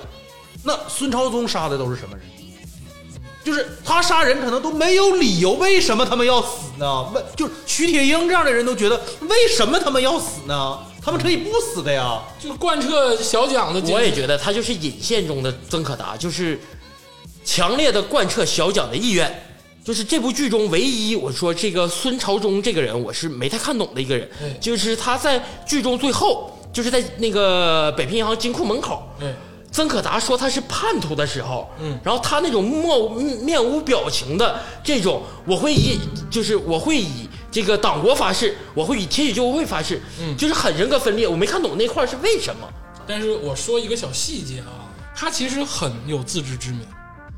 他知道自己是工具，自己是小人物，因为啊，方孟伟就是当当时谢幕莱夫死了之后，方孟伟去大闹北平警察局的时对候，， 把他给揍了。把他给揍了。揍了之后呢，揍完之后，当时陈小云带着去的，陈小云那段戏尬的真棒，嗯，啊，我就相中陈小云了。 那个做完之后呢，就一切事不都撂下了嘛。然后当时方孟伟想把这个孙绍忠拉起来，然后伸了个手，然后孙绍忠也没没接他的手，因为孙绍忠当时有个胳膊已经坏了受受枪伤了受，枪伤了嘛。对，方孟伟其实也很聪明，方孟伟当时就说了一句：“你打仗刚才是让我啊。”就其实你知道打仗嘛，其实大家能感觉到是其实实力的这个强弱。其实孙绍忠是让了方孟伟，他也不敢打方家二少爷啊。然后他说了一句话，他说：“你跟我啊，就像是这个徐野英刚才说的那句话，就是没必要，也不值得。”说白了，这句话的意思就是你跟我谈不上，我就是一把刀，对对你整死这对把刀，这把还会有对别人成为这把刀。对你就是没必要，不值得。你真要是说你想去找这个，你真的是他还问了这个方孟伟，你真的想知道吗？就你说白去了，问南京，对你去问南京啊！当时曾可达就懵了，什么南京？哪个对南，京？哪个南京？ 但是曾可达当时第一一下子就怀疑怀疑了小蒋，萧将，对但是曾可达不敢相信，对这一句话就表明了孙朝忠就是很明显就纯粹的一把刀，对，你跟我不值当，对，没必要，就没必要。我我也识时务，我跟你干仗，咱俩这你刚才还说什么啊？我让你一只手，咱俩都是三军团对对对出来的，大姐，那打吧，我就挨你两拳得了。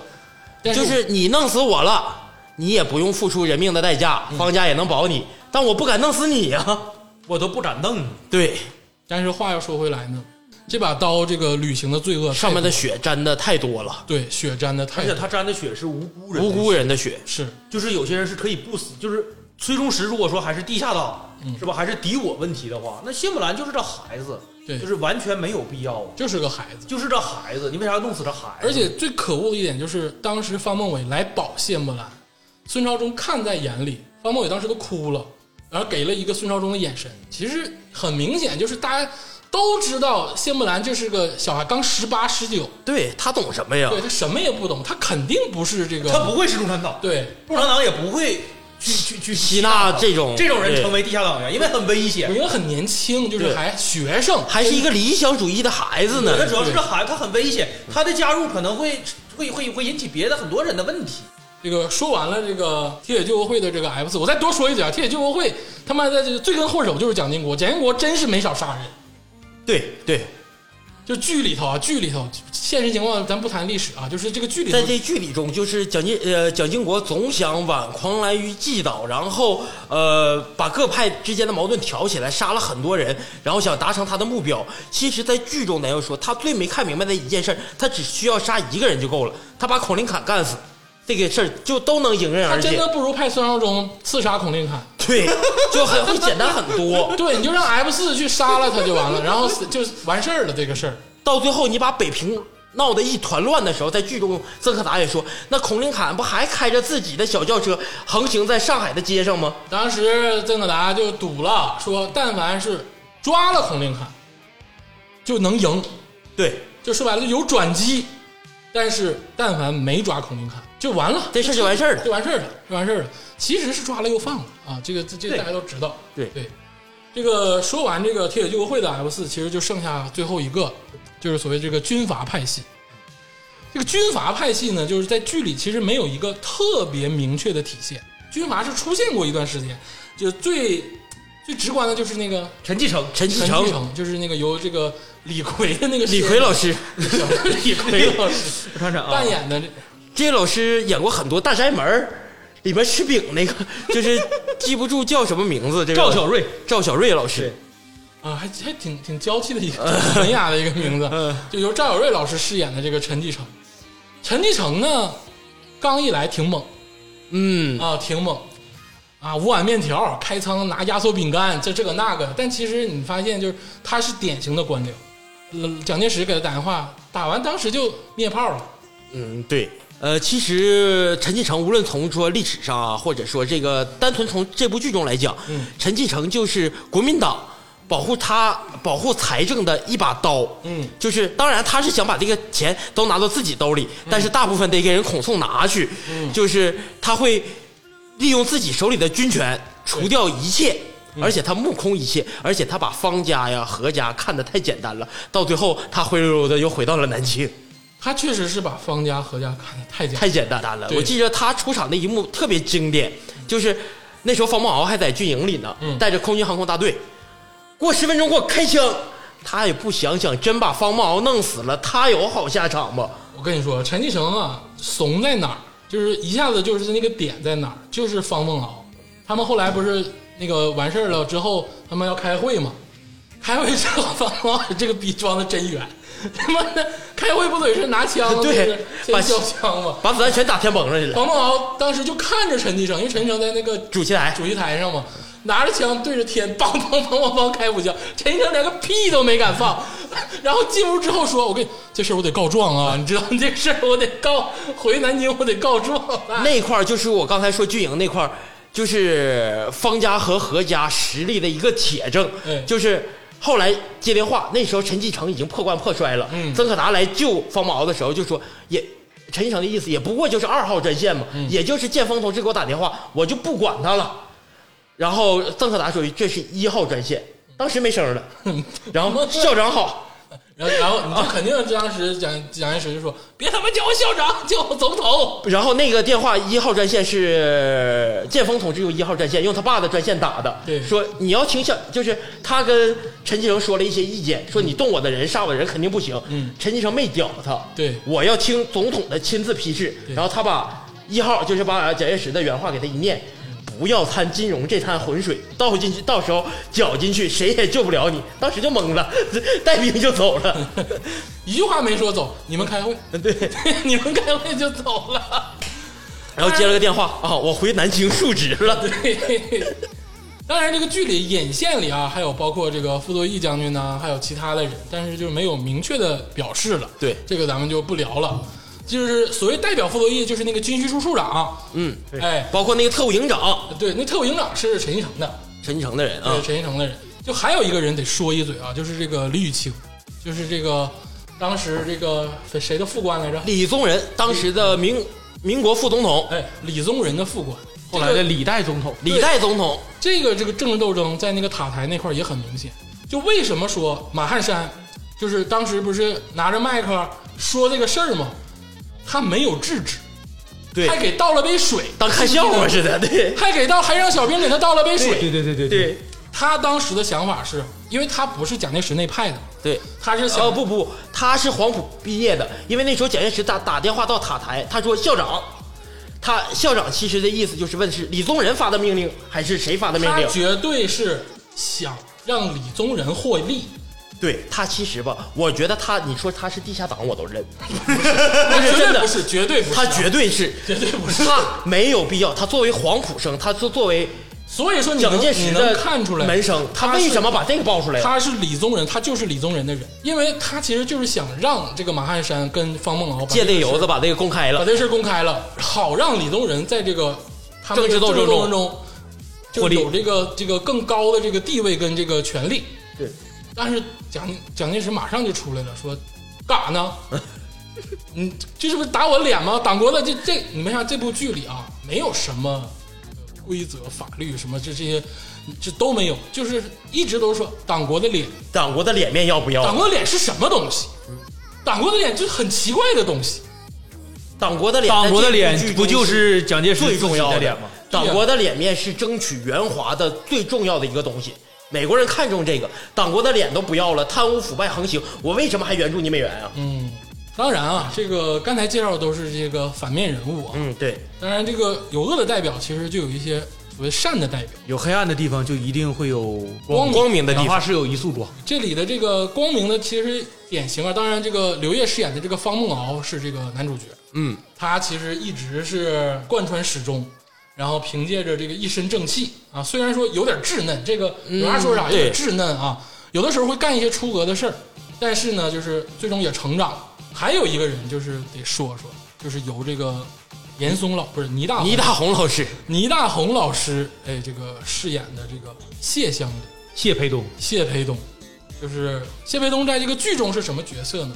首先他是这个方不停的这个助手乡里对相当于北北平平分行行的的行长、副呃行长行长、副行长行长兼总经理这么这个角对色。，就是在家庭属性来说，她是这个方不停的妹夫；妹夫妹夫，呃，在这个工作属性来说呢，她是方不停的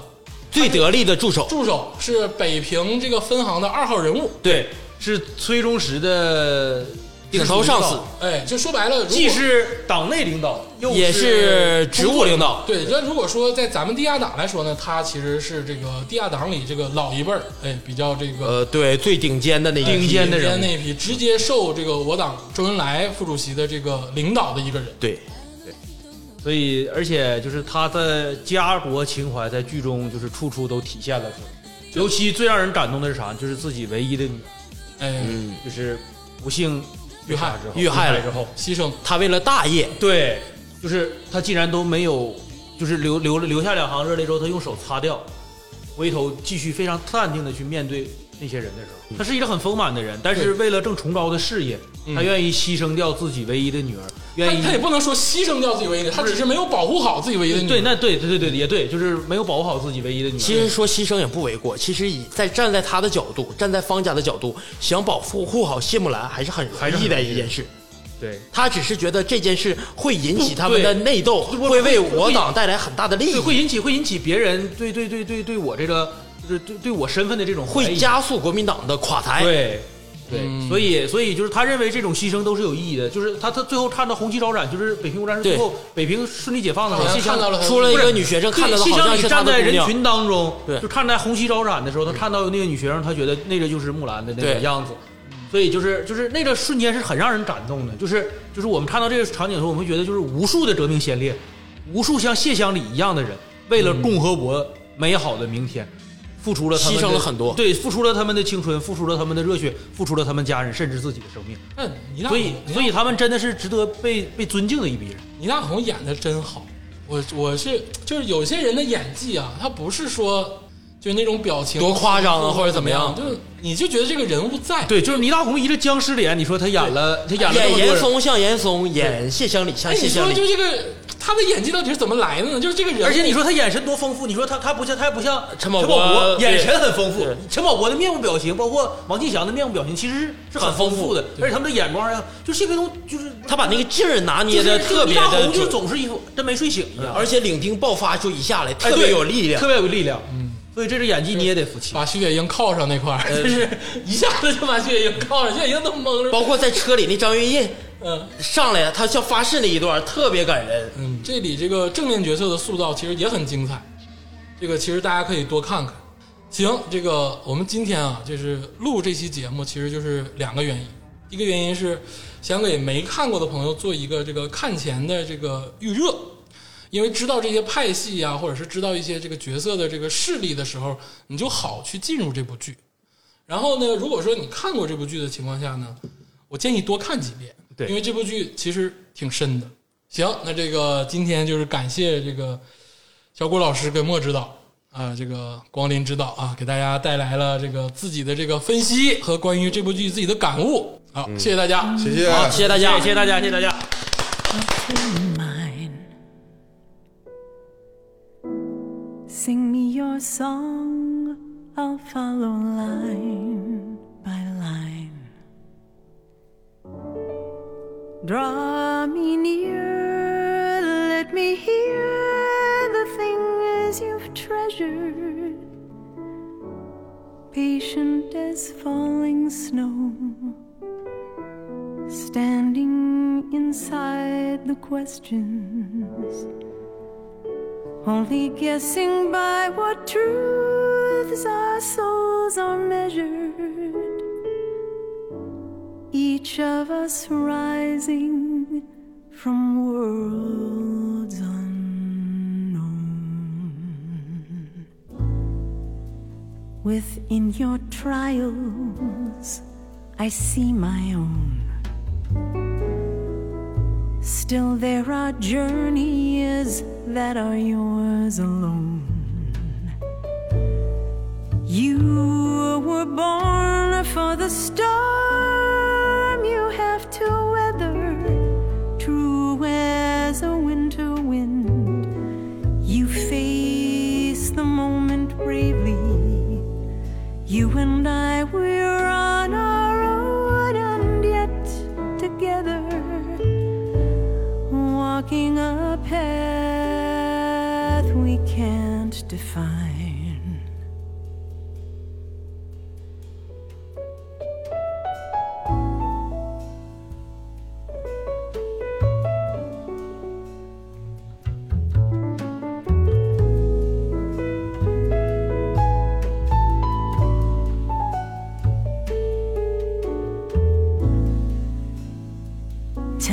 your story,